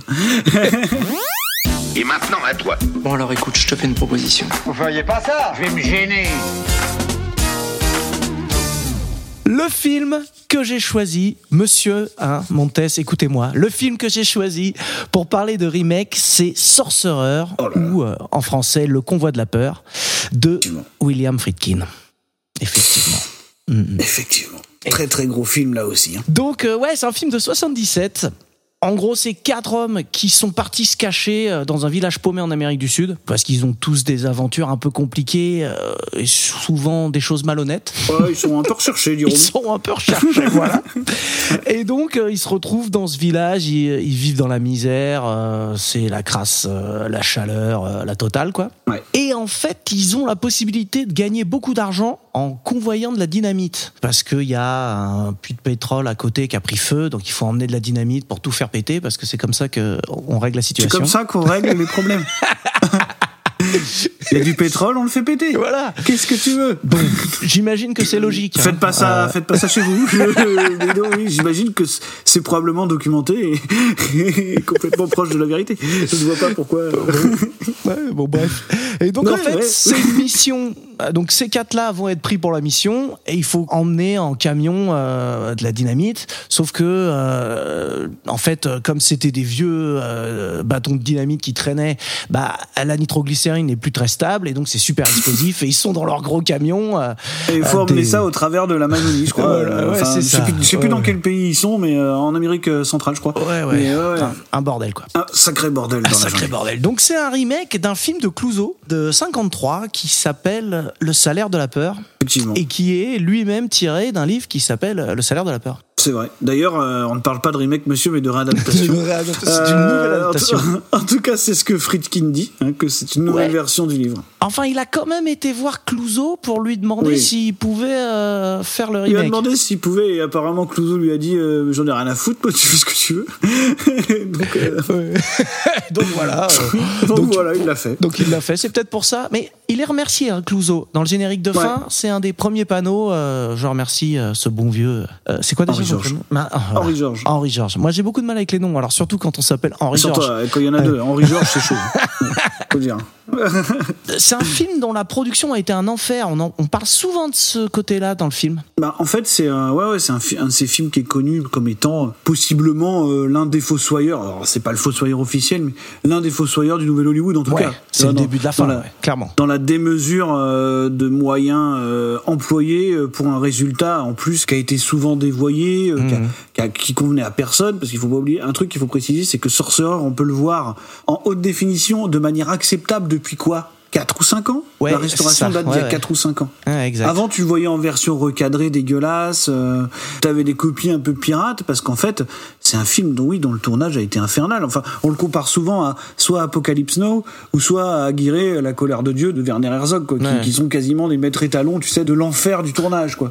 C'était ça aussi, Sorcerer. C'était vraiment infernal. Et c'est ce qui amène, euh, d'ailleurs, Friedkin, qui doit avoir 80 ans maintenant, qui est donc un, un ancien véritablement, à, à dire à tout le monde, arrêtez de vous faire chier à tourner en pellicule, tournez en numérique, parce Bah que ouais, ouais. parce que la pellicule c'est infernal puisque le problème majeur de Sorcerer c'était qu'il fallait envoyer les pellicules au studio depuis l'Amérique latine où il tournait Ouais. et que souvent tout arrivait en mauvais état, les trucs étaient abîmés par les mauvaises conditions, par la pluie, par le transport et qu'on se retrouvait avec un résultat final qui était absolument dégueulasse. Alors ceux qui ont vu Sorcerer avant sa restauration, euh, c'était tendu quand même, hein, euh, fallait voir. hein. Et dans ce processus de voyage, il y avait le fait aussi qu'ils pouvaient pas voir les rushs. Non. Et je crois qu'il y a eu une semaine qui était surexposée, une semaine de tournage qui était surexposée. Ils ont dû refaire la semaine, quoi. Ils se rendaient compte de ce qu'ils avaient filmé quand ils arrivaient sur le banc de montage. C'est-à-dire qu'ils avaient aucune prévisualisation de ce qu'ils faisaient. Et donc c'est ça en fait, ils se retrouvaient avec les images finales du film sur le banc de montage et ils devaient faire avec ça. Ce qui était un enfer absolu. Enfin ça tu t'imagines. Enfin après voilà la méthodologie de l'époque aussi est construite de cette manière, mais mais bon c'est quand même un enfer absolu. Donc oui c'est pour ça que moi ça me fait toujours marrer, marrer de voir un mec de 80 pistes tu vois dire euh, tourner en numérique, euh, utiliser les moyens actuels. Eh, Enfin, quand tu écoutes Friedkin en interview quand il parle de Sorcerer aujourd'hui. Friedkin qui a utilisé quand même des effets pratiques, tu vois, euh, avec la pluie, avec les camions. Par exemple, la fameuse scène du pont suspendu, là, Ah, on où va t'avais revenir, vraiment les camions sur un pont. Voilà. C'est juste pour dire que Friedkin, il dit aujourd'hui, est-ce que vous le referiez? Je me rappelle avoir vu une interview, on lui a dit, est-ce que vous referiez ça comme ça? Il dit, jamais de la vie. Il dit, aujourd'hui, je le ferai en numérique. Je le ferai avec des effets spéciaux, avec des images de synthèse. Plus jamais je m'imposerai cette merde, quoi. Tu vois, il le dit vraiment comme ça, quoi. C'est vraiment un traumatisme pour lui. quoi. Et il faut voir que avant de tourner ce film, Friedkin c'est le roi du monde, hein, parce qu'il sort de French Connection et de L'Exorciste. Évidemment. Les deux films cumulés, c'est 7 Oscars, c'est euh, plein de Golden Globes, euh, c'est le Bah, roi du c'est monde. le hein. roi du monde. Ouais. C'est le roi du monde, absolu. Euh, Effectivement, Friedkin, il sort de ça, il sort de ce qu'il a fait avant pour les Albert- euh, Alfred Hitchcock présente aussi. Il a travaillé, il a travaillé là-dessus. Mhm. Euh, C'était un documentariste aussi hein, à la base, à succès. À ce moment-là, il, il est normalement promis à une carrière équivalente à ses euh, comparses du Nouvel Hollywood. C'est-à-dire qu'il aurait pu être à ce moment-là dans le wagon d'un Scorsese ou d'un euh, De Palma euh, de cet arc de carrière, euh, on va dire euh, le plus le plus précoce, tu vois. Et, et non, en fait, ce qui va passer, c'est qu'il va enchaîner euh, des expériences un peu euh, Un peu un peu compliqué, compliquées qui font ouais. que même si Friedkin est un monument, hein, quelqu'un de très estimé aujourd'hui, c'est un réalisateur légendaire, il n'empêche qu'il n'est pas, il n'a pas atteint bah, ce que sont les autres réalisateurs de Nouvelle Hollywood euh, qu'on cite tout le temps. Quoi. Il Ouais. n'est pas, il, il est devenu ni euh, ni Scorsese, ni ni même Spielberg, tu vois, ni, ni ces mecs-là, quoi, ni George Lucas. Ouais. Ouais. On va pas. Et pourtant, et pourtant, ne parlons pas trop de Georges Lucas. Mais ouais, donc c'est ça, conditions de tournage horribles, pluie, problèmes techniques. Il y a aussi une descente de police pour des histoires de drogue sur le tournage. il y a à la base un casting qui est pas celui attendu. Il y a pas, ouais, parce qu'il devait y avoir Steve McQueen, Mastroianni Ouais. et Lino Ventura pour euh, le rôle du français. Lino Ventura. Ouais, Euh, ouais. Et tu vois déjà Steve McQueen refuse et du coup il se retrouve euh, Friedkin se retrouve avec Roy Scheider qui est plutôt alors même si c'est un acteur qu'on estime beaucoup euh, parce qu'on aime euh, beaucoup ce qu'il a fait parce qu'on aime French Connection parce qu'on aime Jaws euh, il n'empêche que Roy Scheider c'est très souvent considéré comme un second couteau un petit peu éternel du cinéma Mmh. c'est vrai. policier ou cinéma d'action quoi donc c'était pas le premier choix et d'autant plus que Roy Scheider apparemment c'est une enflure absolue enfin, je veux dire déjà Friedkin c'est quelqu'un de compliqué sur les tournages Alors ouais, ça a été un horrible, il paraît. Ouais. c'est quelqu'un d'assez horrible. Euh, après, Roy Scheider, c'est le seul type au monde, avec Tom Cruise, qui a réussi à se prendre la tête avec Spielberg, ce qui est quasiment, apparemment, un truc impossible. Donc, euh, Roy Scheider, c'est quand même quelqu'un de difficile à, à contrôler aussi, donc ça devait pas être simple. Il y a aussi, bah, donc, le français, c'est Bruno Kremer. Alors moi j'aime beaucoup Bruno Kremer. Je trouve qu'il est. Toi, t'es t'es un fan de Maigret, quoi. Je suis- bah évidemment. non, en fait, Ouais, je, ouais. je trouve que c'est un mec qui arrive quand il joue, t'arrives à croire qu'il te cache quelque chose. Tu vois ce que je veux dire Ouais, ouais, ouais. Et puis, dans Sorcerer, il est super, en fait. Et dans Sorcerer, il est parfait parce que justement, il y a ce côté-là où c'est le mec qui est planqué euh, à l'autre bout du monde, euh, qui fait ouais, moi j'ai un passé, mais bon, euh, je vous en parle pas trop, je suis là, c'est tout quoi. non, c'est vrai, c'est vrai. En plus, il a pas un rôle facile puisque c'est presque le plus mutique de tous. C'est pas hyper simple, mais non, non, il est vraiment bien dans Sorcerer. Après, Bruno Kremer, c'est, ça reste quelqu'un qui a une carrière solide. hein. Là, je te dis, Maigret, Hmm. Évidemment, c'est hyper, hyper réducteur ce que je dis. mais non, non, ça reste un acteur solide. hein. Alors, c'est pas Lino Ventura. hein. Je pense quand même que c'est pas Lino Ventura, mais, euh, mais, mais, mais oui, oui, effectivement, il est, il est très solide dans le rôle, bien sûr. Mais tout le monde est bon hein, dans. Ouais. dans Sorcerer. hein. C'est vraiment une dynamique de groupe d'ailleurs qui se crée entre les quatre euh, quelque part euh, repris de justice. C'est un vrai survival, euh, Sorcerer. Ouais. C'est un film qui est intéressant aussi sur ce plan-là. C'est pas un film avec des antagonistes. Le seul vrai antagoniste dans Sorcerer, c'est la nature et c'est ces gens-là eux-mêmes. C'est ça qui est hyper intéressant là-dedans, quoi. C'est une quête initiatique, c'est une quête intérieure, en fait. C'est pas une quête contre euh, je ne sais quel autochtone ou je ne sais quelle créature fantastique ou quoi. Tu vois, alors il y a, il y a effectivement des apparitions d'autochtones et tout. Il n'empêche que le, le plus gros problème, c'est la nature, c'est quasiment la, la folie qui les guette à chaque Ah instant. bah, on ils deviennent complètement fous, on le sent. Ah Et puis physiquement, on le voit vraiment qu'ils sont fatigués, usés par leur euh, euh, aventure là. C'est c'est Mm. c'est ouf hein, ces passages là. Et ce que je trouve fort, c'est que ouais, il y a une quête intérieure comme tu dis, mais les mecs ils cherchent pas une forme de rédemption en fait. Du tout. Ils sont vraiment là pour faire leur taf et pour se barrer, quoi. Voilà, c'est ça. C'est vraiment une fuite euh, et En avant. Complètement. Et tu sens que euh, ça va les conduire nulle part aussi. Ah bah non, bah c'est droit vers l'enfer en fait. Droit vers l'enfer. C'est clairement ça. ça. tu vois, symboliquement c'est ça quoi. C'est-à-dire Ouais. que tu vas t'enfoncer dans la jungle, tu vas foncer vers un puits de pétrole que tu vas faire exploser avec de la dynamite dans ton coffre, quelle idée. Euh, moi en fait ce que je trouve super dans Sorcerer, et très souvent dans le cinéma de Friedkin, qui est un truc aussi qu'on peut retrouver chez Carpenter parfois, c'est le fait de se situer à la lisière du fantastique mais sans jamais y basculer Ouais. complètement. Ça, c'est quelque chose que j'adore dans Sorcerer. C'est-à-dire que c'est l'ambiance un peu mystique qu'il y a, un peu, ouais, quasiment fantastique avec ce qui se passe dans la jungle, avec le fait que t'aies plus vraiment de notion du temps, Hmm. Ouais. de l'espace, de la météo, que t'aies ces plans avec, tu sais, les, les camions, avec les phares qui traversent la nuit comme ça. Mais les phares, avec ces les, pa- les- les camions, ce sont des, des bêtes. Des bêtes Bah ouais, féroces. c'est incroyable, c'est filmé D'ailleurs, comme ça. Sorcerer, c'est d'ailleurs Sorcerer, c'est le nom d'un des deux camions. Je sais plus de, Ouais, ouais. Le, le nom du de l'autre. Euh, Euh, La- Lazzaro, non? C'est pas ça? Ouais, peut-être Lazarus, je crois. Lazarus, ouais. Lazarus, ouais. Parce que symbolique aussi, de toute façon. Et, et en fait, il y a ça, quoi. Tu vois, il y a ce truc-là de. Ouais, en fait, la folie fait que t'as l'impression d'être dans une ambiance un peu fantastique. Même le titre du film, tu vois, Sorcerer, t'évoquerait un truc un peu de cinéma fantastique horrifique, tu vois. Alors que pas du tout, en fait. C'est juste quatre mecs qui traversent la jungle Ouais. pour euh, transporter de la dynamite.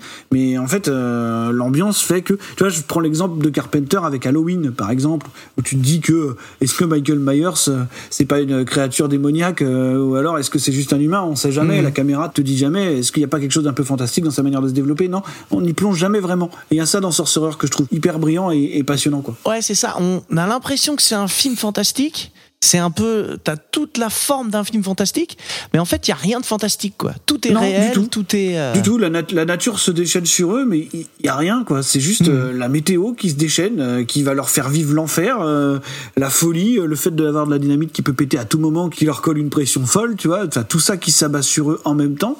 Et ce qui en fait quasiment un film d'horreur, mais alors que t'as aucun élément horrifique euh, euh, pur dans le film, quoi. Jamais, quasiment jamais, tu vois. Et euh, c'est vraiment ça qui va le différencier du film de Clouseau, qui pour le coup, lui, va être vachement plus terre à terre. Il y a, il y a beaucoup Ah oui. de trucs qui sont communs hein, dans l'histoire, mais ça, c'est vraiment, euh, tu sais, on parlait tout à l'heure d'ajouter sa patte. euh, du coup, euh, Tsuar qui ajoute sa patte en mettant euh, l'ultra violence et euh, Ouais, bien sûr. comme bien tu sûr. disais. Et là, c'est vraiment ce côté-là. euh, et comme tu dis, c'est vrai que c'est un truc que euh, Friedkin, euh, dans, enfin, on retrouve ça dans toute sa filmographie, quoi.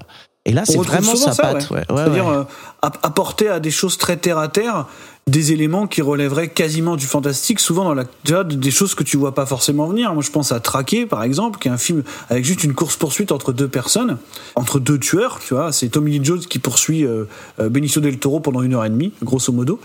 Et, finalement, euh, quand tu vois les capacités de Benicio del Toro quand il s'agit de nuire à d'autres personnes, on est quasiment dans du fantastique. Tu vois, un petit peu à la manière de, de toute proportion gardée de Carpenter dans Halloween. quoi. C'est-à-dire que tu as toujours ces éléments-là qui se chevauchent, mais on n'y bascule jamais totalement. Alors, sauf évidemment dans L'Exorciste, là, pour le coup, qui était un pur film Ouais. d'horreur. hein. Là, il n'y avait pas vraiment de. Mais pareil, tu vois, dans par exemple To Live and Die in LA, euh, donc euh, police Ouais. fédérale Los Angeles, t'as une ambiance un peu Traduction parfaite hein, du titre. Ouais, bah ouais, évidemment, toujours. Et T'as une ambiance un peu surréaliste dans ce film-là, alors que pourtant on est dans un pur polar, quoi. Mhm. Donc, euh, donc t'as toujours ce truc-là, mais vraiment Sorcerer, celui qui va le plus loin là-dedans. Et au final, on n'y bascule pas, mais le dernier quart d'heure, Ouais. qui est l'instant un peu de folie pure. Un truc qui tient pour le coup sur le découpage et sur le montage. Là, on est quasiment complètement dans le fantastique. En tout cas, dans la tête des protagonistes, quoi. C'est-à-dire que c'est le moment où vraiment la folie, la folie a pris le pas sur tout le reste, quoi. Tu vois, je trouve dommage qu'on parle euh, parce que là tu parles de la réalisation et c'est vrai qu'elle est folle. Ouais. Et je trouve ça dommage que maintenant qu'il y ait du temps qui est passé, qu'on continue à parler du film pour ses histoires de production et tout ça, alors que c'est un film incroyable avec une réalisation euh, dingue quoi. Ah, c'est un film dingue, ouais. C'est un film dingue dans sa manière de. Hmm. Bah, de ouais, ouais. De, de- déjà, c'est un film de montage complètement fou. Euh, c'est un film qui utilise des effets pratiques de manière, euh, de manière folle. Ah, justement, Ouais. cette scène du, du pont suspendu. Eh, écoute, on peut on peut y aller hein. Ah, ça, ça c'est cette fameuse scène que vous retrouvez sur les jaquettes du film. hein. Ouais. Euh, on voit souvent le, le camion sur le pont. Hmm. Et si vous regardez comment ça a été tourné, euh, c'est-à-dire qu'il pleut. Alors, il y a un moment où il pleut vraiment, mais je crois qu'il rajoute de la pluie aussi. En gros, ils ont construit un pont. Ouais, donc ça. le pont, il a l'air de se péter la gueule, mais bon, en vrai, il est solide. Hein. Ça, c'est le truc. Sinon, le truc, c'est qu'il n'y a pas de truc. C'est-à-dire qu'ils ont vraiment tout ce qu'on Voilà. veut, ils le font quoi. Il le fait. Et avec la pluie de dingue et tout, ouais, incroyable quoi. Et il pleut déjà, et je crois qu'il rajoute encore de la Hmm. pluie. Euh, Il y a des énormes ventilateurs justement pour faire bouger euh, tout le décor. Donc euh, sympathique, tu vois, très sympa. C'est-à-dire que si jamais le camion s'était pété la gueule, il se serait vraiment pété la gueule. hein. Ouais. Faut le savoir. C'est aussi ce que Friedkin disait. Il disait on aurait pu perdre le camion et, et c'était la fin du monde, tu vois. Donc euh, non, non. Et c'est un film qui s'appuie essentiellement sur des effets pratiques. C'est-à-dire que tout ce qu'on voit, euh, comme dans The Blade tout à l'heure, on le disait, tout ce qu'on voit à l'écran dans Sorcerer, quasiment, tout est véritablement réalisé. Alors évidemment, il n'y a pas de vraie dynamite parce qu'on n'est pas fou. Mais, euh, mais, mais- mais sinon, on peut tout voir, quoi. Et cette scène du pont, elle est hyper impressionnante. Enfin, je veux dire. Et alors que pourtant, encore une fois, on parle d'un camion qui traverse un pont suspendu. Ça ne va pas plus loin que ça. Mais la manière dont c'est filmé, la manière dont c'est monté, la manière dont la tension est gérée, ou la manière dont c'est découpé, fait que c'est une scène complètement folle et quasiment surréaliste, quoi. Parce que la, la nature est tellement déchaînée, j'ai l'impression qu'il y a une malédiction qui s'est abattue sur eux, quoi. C'est vraiment ça le truc. quoi. Et tu te souviens C'est les types moment, les a- moins chanceux de la Terre, en fait. c'est ça l'histoire. C'est les types qui ont la guine, quoi. c'est c'est que ça, quoi. Et à un moment, il y a des branches là qui arrivent et qui sont emportées par le, euh, le courant et qui arrivent Ouais. sur Bruno Kremer. Et je sais pas si tu te souviens, mais c'est fait exactement comme un film d'horreur, comme si t'avais un monstre qui arrivait. euh, Ouais, c'est ça, clairement. Ouais. Ben, on est encore dans ce truc-là de d'évoquer des éléments du fantastique, Hmm. euh, mais de les rationaliser, quoi. C'est-à-dire que voilà, t'as un monstre qui t'en veut, c'est toi-même et c'est la nature qui a décidé de te ruiner, quoi. Ouais. Et clairement, c'est ce qui se passe dans Sorcerer. C'est un petit peu, tu sais, le purgatoire, en fait, c'est ça. D'ailleurs, c'est pour ça qu'on parle de Lazarus, machin, tout ça. C'est parce que c'est une histoire de purgatoire. C'est des mecs qui sont en train de purger Hmm. la peine qu'ils ont évité toute leur vie, tu vois. Et finalement, ils sont en enfer complet. Enfin, je veux dire, ils y vont, hein, clairement. Le film se termine comme ça. Je veux pas spoiler salement, mais le dernier quart d'heure, on y est. On est en enfer, Hmm. c'est bon, c'est réglé, tu vois. Donc, euh, donc voilà, c'est le purgatoire absolu au travers euh, d'un voyage dans la jungle en Amérique centrale. Et c'est beau. T'en parles, c'est beau. T'en parlais aussi un peu. La tension, alors sur cette scène de pont, je pense que c'est le, le, le, le climax euh, pinacle, de, la, de tension. Mais elle est tellement bien Et aussi gérée l'arbre. aussi. Oui, il y a l'arbre aussi, exact. Ah, Il y a Ouais, l'arbre, l'arbre, ça, Ouais. ça c'est l'arbre et la dynamite, c'est pas mal aussi. hein. Ouais. Mais en fait, même au début, quand ils sont encore dans le village, la tension, elle commence déjà à monter. C'est super bien géré à ce moment-là. Ouais. Tu disais, Bruno Kremer, il a le rôle, euh, un des rôles les plus mutiques, mais c'est vrai que c'est un film où t'as pas trop de dialogue. Ouais, c'est vrai qu'en général, les... Ils ça parlent pas beaucoup. D'ailleurs, ils parlent même pas tous la même langue. Ils parlent Donc, pas euh, déjà, ouais, c'est des, gens qui ont du mal à verbaliser puisqu'ils se comprennent pas déjà entre Mhm. eux, ce qui déjà est un problème, quoi. Et c'est vrai que t'as une ambiance à couper au couteau euh, tout le temps, quoi. Dès Ouais. le début, hein. C'est-à-dire, même avant qu'ils partent en Amérique centrale, si tu veux, on a déjà ces premières scènes, tu sais, où on nous montre Ouais. ce qu'ils ont fait pour en arriver là. Et même déjà là, t'as une espèce d'ambiance, euh, ouais, si, il y a un truc un peu surréaliste qui traîne, quoi, tu vois, avec des gens qui passent de manière un peu lente, tu sais, dans le cadre, euh, qui parlent pas beaucoup. qui- C'est toujours un petit peu étrange, quoi. Il y a- il y a- y a l'uncanny valley, tu sais, l'inquiétante étrangeté. Ce fameux truc où tu ne sais pas ce qui déconne. C'est Ouais. ça aussi, tu vois. C'est-à-dire qu'il y a quelque chose qui déconne, mais tu sais pas quoi. Et c'est ça qu'on a en permanence dans Sorcerer, qui est un modèle là-dessus, quoi.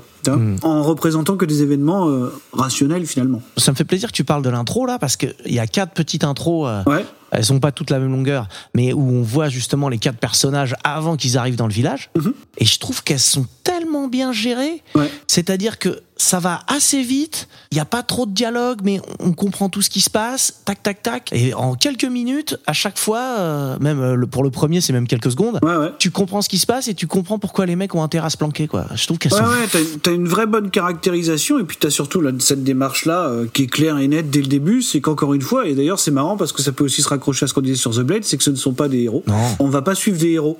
Hein, très vite, on va nous montrer pourquoi et comment ils en sont arrivés là, et que c'est pas des gens bien. Hein, et, et ça, on te le montre dès les premières Ouais. minutes du film, justement, au travers de ces petites scénettes là, quoi. Voilà pourquoi ils sont là, voilà pourquoi ils vont devoir se planquer, et voilà pourquoi finalement ils vont mériter ce qui leur arrive. Hein, parce que c'est ça, ce que tu disais tout à l'heure. Il n'y a pas de rédemption dans Sorcerer. Hein. Il n'y a pas d'élévation euh, par la douleur ou quoi. Non, non, ils vont juste morfler en fait. Jusqu'au bout, ils vont morfler à un point euh, inimaginable quoi. Et pour la plupart, ils vont pas s'en sortir parce qu'ils ont fait des conneries et parce qu'ils le méritent quoi. Donc c'est quelque chose quand même d'extrêmement nihiliste dans la démarche et dans le propos. Hein. Bon, c'est quelque chose qui est souvent propre à Friedkin de toute façon en général quoi. Pour revenir un peu là sur les différences avec le film de Clouseau, c'est marrant parce que tu parlais de Chang-Chi et euh, l'homo-érotisme. Et Ouais. dans le salaire de la peur, je sais pas si tu un l'as peu bien ça. en tête. Avec, il y a avec Yves ça. Montand et ouais, Ouais, il y bien a- sûr. Il y a plein de trucs un peu chelous à ce niveau-là. Ça m'a, ça m'a super ça, étonné. ouais. C'est surtout le personnage qui est incarné par Yves Montand, justement, Ouais. qui est vraiment borderline euh, là-dessus, bien sûr. Après, dans le cinéma de Clouseau aussi, il y a ce rapport euh, entre hommes qui est toujours euh, un peu flou. C'est quelque chose qui revient régulièrement. Donc ça, c'est complètement mis de côté. Hein, dans Ouais, le ah oui, il n'y a de- plus du tout ça dans. Pour le coup, il n'y a pas de franche camaraderie dans Sorcerer. hein. Non. On a des gens qui ne se comprennent pas et qui ne vont pas s'attacher les uns aux autres, finalement. Non, non. Ou très peu, tu vois. Ouais. Euh, on- des fois, on a tendance à, à- à représenter ça dans, dans les survival.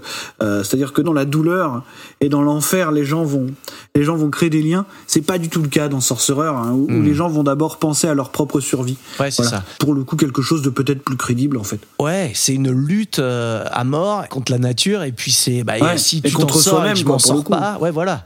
Et si tu t'en sors et que je m'en sors pas, non, si je m'en sors et que tu t'en sors pas, je m'en fous quoi.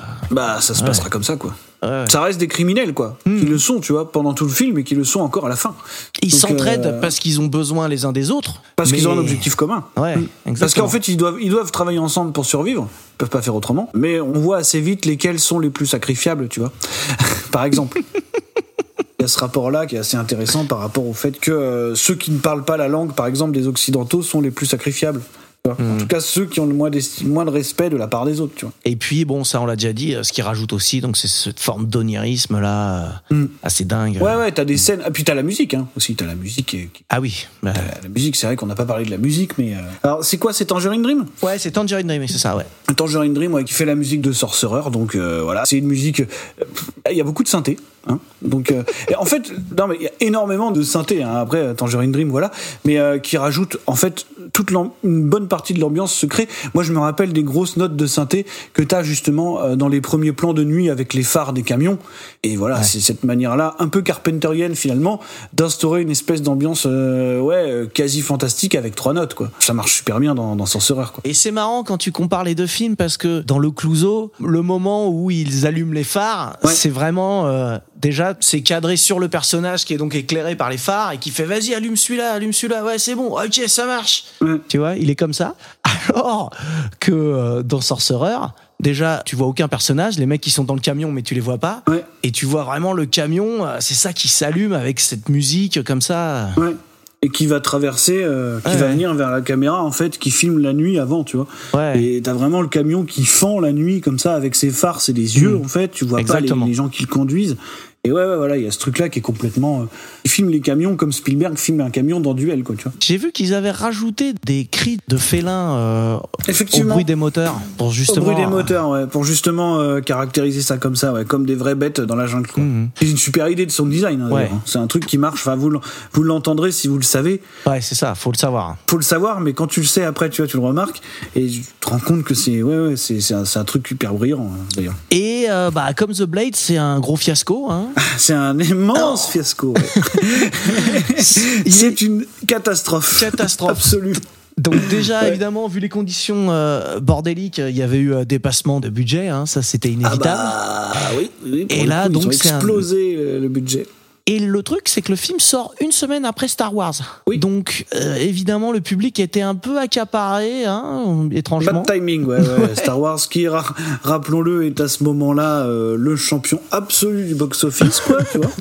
Donc, euh, le film qui va rendre la SF bankable, excusez du peu. donc, euh, donc, non, non, c'est effectivement un très mauvais timing. euh, euh, D'autant plus que c'est marrant, tu vois. C'est marrant de voir que le film sort une semaine après Star Wars, qui est un film quasiment utopique, en fait. Ouais. Hein. Star Wars, c'est l'utopie. C'est la SF Ah, la positive. fantasy, C'est, euh, totale. Voilà, c'est de la space fantasy. C'est la SF positive. C'est les extraterrestres sont quand même euh, finalement nos amis. Tu vois, il y a beaucoup de choses euh, positives. Euh, On a des héros qui sont de vrais héros, qui sont des héritiers de la mythologie arthurienne. Enfin, c'est génial, tu vois. C'est le meilleur des mondes. Effectivement, quand t'arrives derrière avec un des derniers films de la traînée du, du nouvel Hollywood, avec des thématiques euh, qui sont quand même pas simples, qui est hyper nihiliste, quand même, euh, ouais, violent, nihiliste, assez graphique finalement, sans espoir et qui finalement raconte pas grand chose de profond, mis à part que c'est une représentation du purgatoire. C'est vrai qu'en termes de timing, on n'est pas, euh, tout en rajoutant le fait que le film ait mauvaise réputation avant de débarquer en salle, parce que déjà c'est un gouffre à pognon quoi. Donc euh, c'est vrai qu'en termes de timing, on n'est pas vraiment sur ce qui se fait de mieux. Ouais, c'est ça, le, le film, comme tu disais tout à l'heure, là, c'est la fin du nouvel Hollywood. On, même si tu t'as encore euh, Apocalypse Now et euh, comment il s'appelle le film ouais, de voilà, ça- Chimino euh, Ah bah de- ça va se terminer avec Ev- Evans Gate. euh, Ouais, mais porte du, euh, porte paradis. Je pensais à donc Apo- Apocalypse Now, ça marche encore, et euh, celui de Chimino avant là, avec Christopher Walken et Robert De Niro dans Vietnam, là, Ah, comment s'appelle euh, Deer Hunter. Ouais, voilà, Deer Hunter. Celui-là Ouais. aussi, c'est un succès, tu vois, c'est à peu près euh, fin des années 70. Et effectivement, après, ça va être le bordel. C'est des films qui sont encore sur les thématiques du nouvel Hollywood. Ouais, avec, c'est la fin euh, Voilà, c'est ça. C'est un des films qui va contribuer. Alors, ça sera pas la porte du paradis, effectivement, de Chimino qui va être le véritable coup d'arrêt, mais c'est un des films qui va commencer à faire dire aux producteurs hollywoodiens peut-être qu'on pourrait arrêter de les laisser faire n'importe quoi dans la jungle. Parce que même si Apocalypse Now a été un succès et qu'il est resté pendant très longtemps le film indépendant, parce que c'est un film indépendant produit par Coppola hein, quand même, et il va quand même rester pendant longtemps euh, le film indépendant le plus rentable de l'histoire. Je crois que le seul film qui passe devant lui, c'est euh, truc des Wachowski, là, euh, Claude Atlas. Ah, et, ouais. et- et il n'empêche que ça aurait été quand même un vanity project euh, surviolent de Coppola qui aurait été faire n'importe quoi euh, sous LSD euh, au Ouais. Cambodge, quoi, tu vois. Voilà. C'est le genre de projet démesuré euh, qui a mené les gens dans une vraie forme de folie, tu vois. C'est-à-dire que ce que tu vois à l'écran, les gens sont vraiment devenus fous. c'est pas des conneries, autant dans Sorcerer que dans Apocalypse Now, tu vois.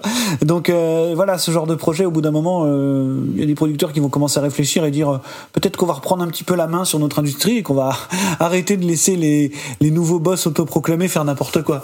Il y a évidemment Apocalypse Now, il y a Sorcerer, il y a aussi euh, Herzog, que ce soit avec Fitzcarraldo, avec euh, Aguirre, la, la colère de Dieu, qui va aussi, ils vont aussi être des modèles de complications, quoi. Euh, bah, comme on disait, euh, il y a les nouveaux films du coup qui arrivent, comme Star Wars. Bah, les Dents de la Mer, Ouais. je sais pas si on peut le mettre là-dedans, mais c'est quand même le un blockbuster. Bah, c'est le premier blockbuster estival de l'histoire. Ouais, voilà. Et en fait, le public va commencer à se détacher de tous ces films sombres pour partir plus dans du divertissement euh, pur et dur. Ouais. Quoi. Il y a vraiment ce changement-là. Dans du divertissement, dans de l'utopie et aussi avec la percée de la SF. Hmm. La SF qui est pas un truc qui est représenté par le Nouvel Hollywood en fait. Pas du tout. Puisque le Nouvel Hollywood c'est quand même un mouvement qui s'empare de thématiques qu'on traitait pas avant, Ouais. mais qui sont des thématiques plutôt terre à terre finalement. Quand tu regardes ce que Friedkin a fait, Friedkin s'est traité le milieu par exemple underground homosexuel, ce genre de choses. Ouais, ouais. Euh, c'est c'est pas des thématiques, alors que finalement, on a d'autres genres qui vont devenir. Le fait que la SF devienne bankable avec Star Wars et soit devenu un genre crédible déjà avec 2001 de Kubrick, c'est-à-dire un genre intellectuel compatible, on va dire, pour ensuite devenir bankable et commercialisable avec Star Wars, ça fait que derrière, tout le monde va vouloir faire de la SF et ça va devenir le genre dominant. Ouais. Justement, on a Alien qui arrive juste derrière, et ensuite ça va film, continuer. ouais Je connais pas mal, ouais, je connais pas mal, j'ai pas mal vu, hein, je te cache pas. Donc là, on a Alien qui arrive derrière, et puis plein d'autres trucs qui vont se type. euh, Rencontre du troisième type, E.T., tout, tout, etc. tout Amblin, Spielberg et tout ça, euh, la SF va devenir vraiment un ogre qui va bouffer tout le reste. Et c'est vrai que finalement, entre 2001 et euh, Star Wars, euh, il y a quasiment 10 ans et il n'y a pas eu euh, de grand succès de science-fiction. Non, bah en fait, il y en a très peu. Avant Star Wars, finalement, la SF, c'est de la série B, de la série Z, tu vois. C'est-à-dire que euh, il y a deux étapes, quoi, qui font que il y a 2001, ça fait que ça devient crédible. voilà. Alors, on peut faire des films de SF, euh, même si on avait déjà eu avant, tu vois. Moi, je pense au jour où la Terre s'arrêta, ce truc-là. Mais euh, 2001, c'est, euh, on peut faire des films d'auteur. Et Star Wars, euh, on peut vendre des produits dérivés. Et à partir de là, la SF devient euh, le genre dominant de l'industrie hollywoodienne pour un moment. Ce qui fait que les gens du nouvel Hollywood, alors George Lucas est forcément celui qui tire son épingle du jeu, puisque après des purs films du nouvel Hollywood, c'est-à-dire American Graffiti et, et THX 1138, il fait son film de SF utopique, de space fantasy, et il va devenir le roi du monde. et il n'empêche que les autres euh, gens du nouvel Hollywood vont euh, quand même beaucoup plus ramer, quoi, pour s'intégrer, pour s'intégrer un petit peu. Bon, Scorsese va pas ramer. Ouais. Moi, par exemple, je Ah, pense à De Palma. Scorsese, il rame quand même. Hein. Bon, il y a Ah, Raging mais Bull pas qui le trop à ce sauve un moment-là. peu, mais. Pas trop à ce moment-là, je trouve. Mais, mais, tu vois, il y a de, de Palma va avoir des, des moments difficiles, par exemple. Quoi. Ouais. Mais, mais ouais, voilà, non, non, effectivement, euh, Werner Herzog, c'est pareil, tu vois, ça va être un effondrement hein, quand on y pense, quoi. Donc tous ces gens euh, qui ont été un petit peu les rois du monde pendant finalement une période assez restreinte, hein, pas si long que ça, le Nouvel Hollywood, bah, vont, vont très vite tomber, quoi. Tu vois, Friedkin, il sera jamais le, le réalisateur euh, Scorsese tiers euh, qu'il aurait dû être. tu vois. Il, il a jamais eu ces films qui sont équivalents à un Scorsese, il a jamais eu des castings équivalents à un Scorsese, il a jamais eu des moyens équivalents à un Scorsese. Quand tu regardes ces films post-Sorcerer, finalement, euh, bon, t'as To Live and Die in LA, tu vois, qui est régulièrement cité, mais qui a quand même été un flop à sa sortie. Sinon, après, il n'y a pas grand chose de totalement notable dans ce qu'il a fait. Il y a des films que j'aime bien, hein, mais euh, il n'y a pas ces gros marqueurs de carrière, quoi. Bon, écoute, je crois que il va On être pas temps mal, de, de passer On est pas hein, mal, ça fait moment 4 heures qu'on parle. Ça fait 4 heures qu'on parle, euh, encore 2 heures pour trancher entre les deux films, et puis on est bon. Entre deux heures. Voilà, c'est ça. ça. ça va être impossible de trancher. hein. Impossible. Ne spoil pas. hein, on a dit qu'on teasait. ah oui, c'est vrai, on tease, on tease. On va trancher, il va se passer un truc de fou, on l'a dit tout à l'heure.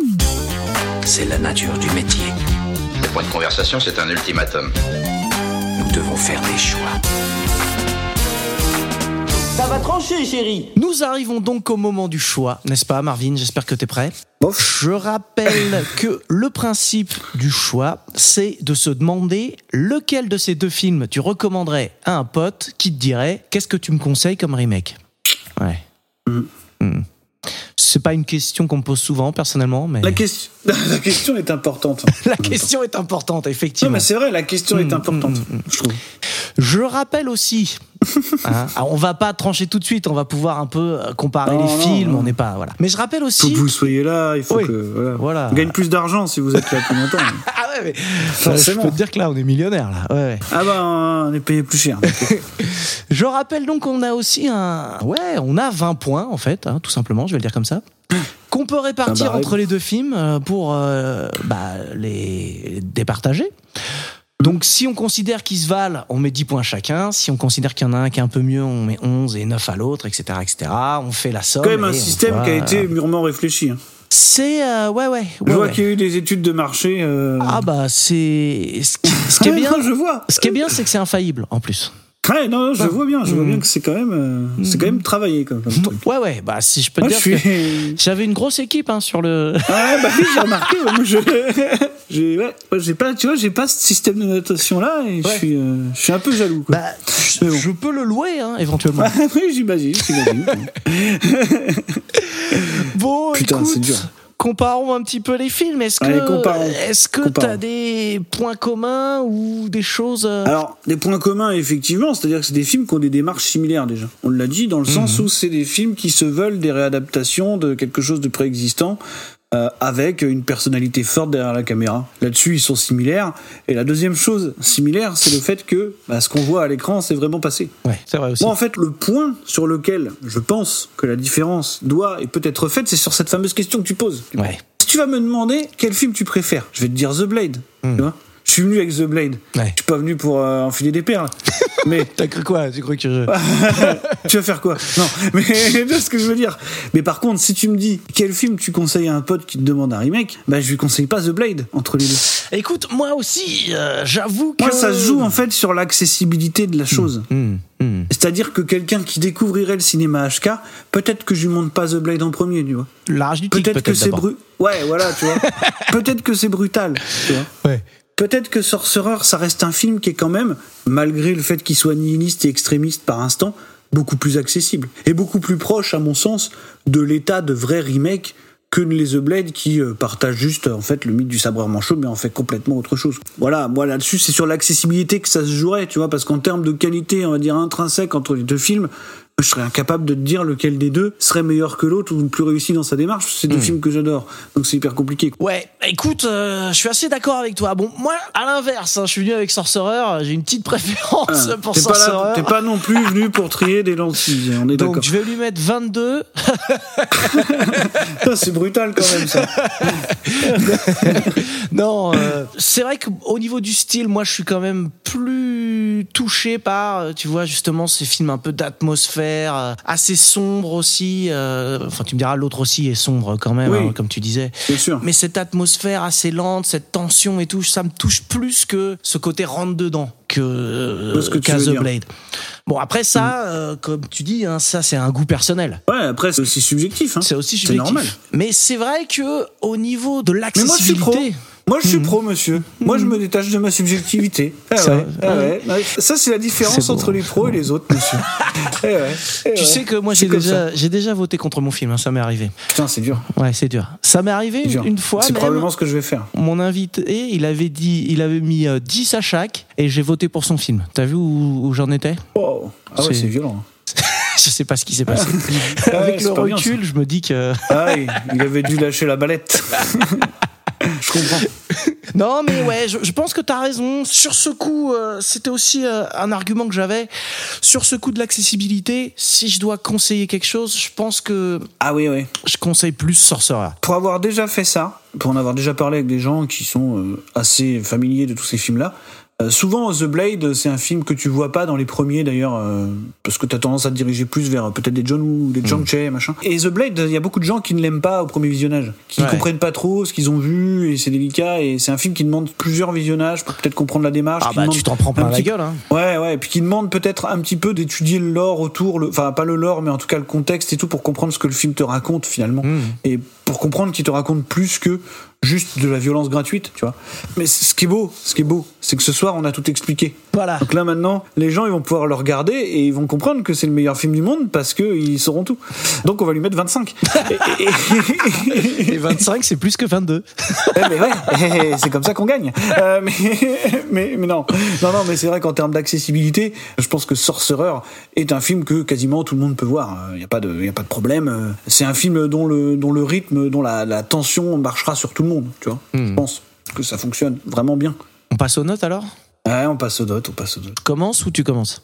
Ah, je vais comment, je comm- pff, comme tu veux. Allez, t'es je- l'invité. euh, à toi, à toi l'honneur. Non, non, à toi l'honneur. Je n'en ferai rien. Bah alors écoute, moi je vais mettre 11 à Sorcerer et 9 à The Blade du coup.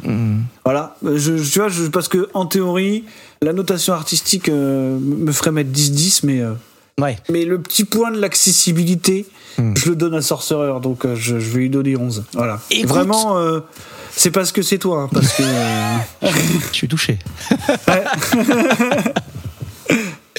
Écoute, euh, moi, je vais mettre un tout petit peu plus parce que, euh, comme je disais, c'est aussi le film oh, que, je, que, je des efforts et tout.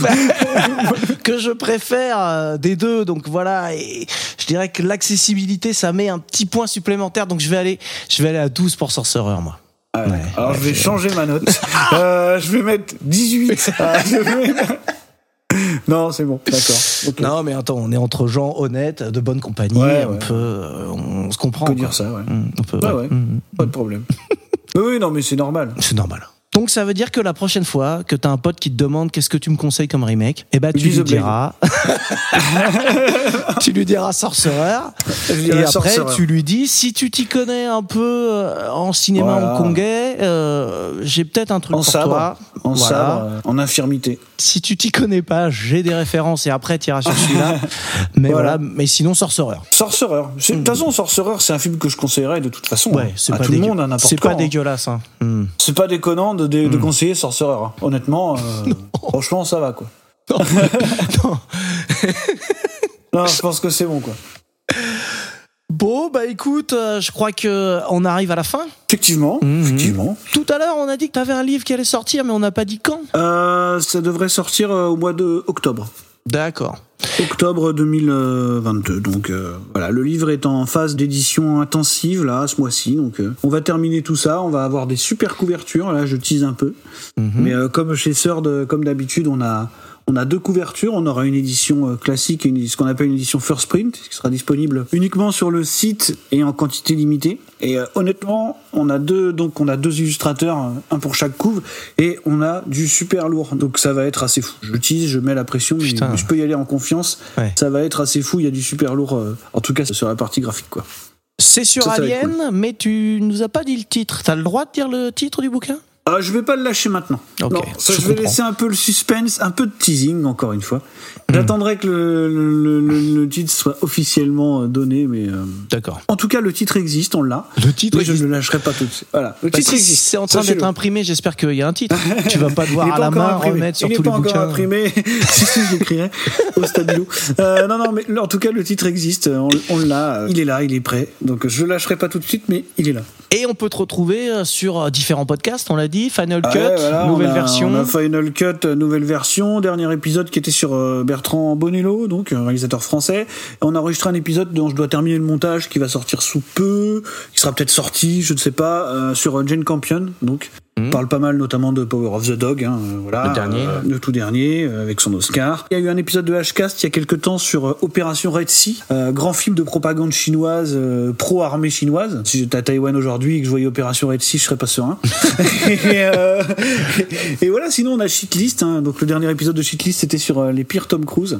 Mhm. Euh, on a parlé de, on a parlé de, Il y a de Mission Cocktail. Impossible, non, au milieu? Mission Impossible 3 Ouais. Cocktail et puis La momie, non et puis et puis la momie 2000 2017 forcément et tu vois là on est en train d'enregistrer et demain soir on enregistre le prochain qui est donc euh, sur les pires films de la franchise Jurassic Park donc on, Ah. on a prévu de parler de- du monde perdu de Jurassic Park 3 et de Jurassic World J'ai vu Voilà. que t'avais été un peu tensé sur Twitter pour avoir dit que le premier Jurassic Park est pas fou. effectivement c'est ce que je pense Mais je suis assez d'accord avec toi. J'expliquerai ça. Mm, Bah, mais écoutez, shitlist, et probablement que je vous expliquerai pourquoi. Putain, Voilà, mais Je vous ramène aussi dans le. Ah bah mais moi je suis un commercial. t'es hein. vraiment Euh, le roi tout, du euh, teaser, quoi. euh, Je suis là pour l'argent, moi. Donc, euh, l'argent, les statistiques, c'est ce qui compte.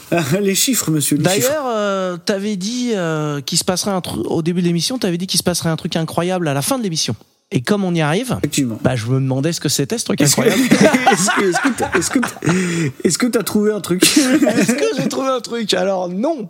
Euh, Non, bon non. bah, écoutez, la prochaine fois. euh, Voilà. voilà. Le truc incroyable, c'est qu'on va teaser le, le- le numéro 3 qu'on fera euh, Voilà. dans quelques Il se mois. passera un Voilà. truc Mm. incroyable la prochaine Ouais. fois, sachez-le. Voilà. Et on aura préparé. On aura préparé. Ouais.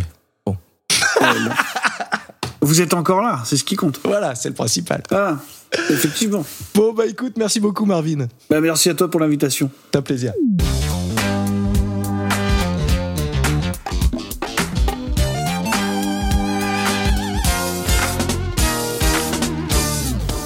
Bon, excusez-moi. Il est tard maintenant, il faut que je rentre.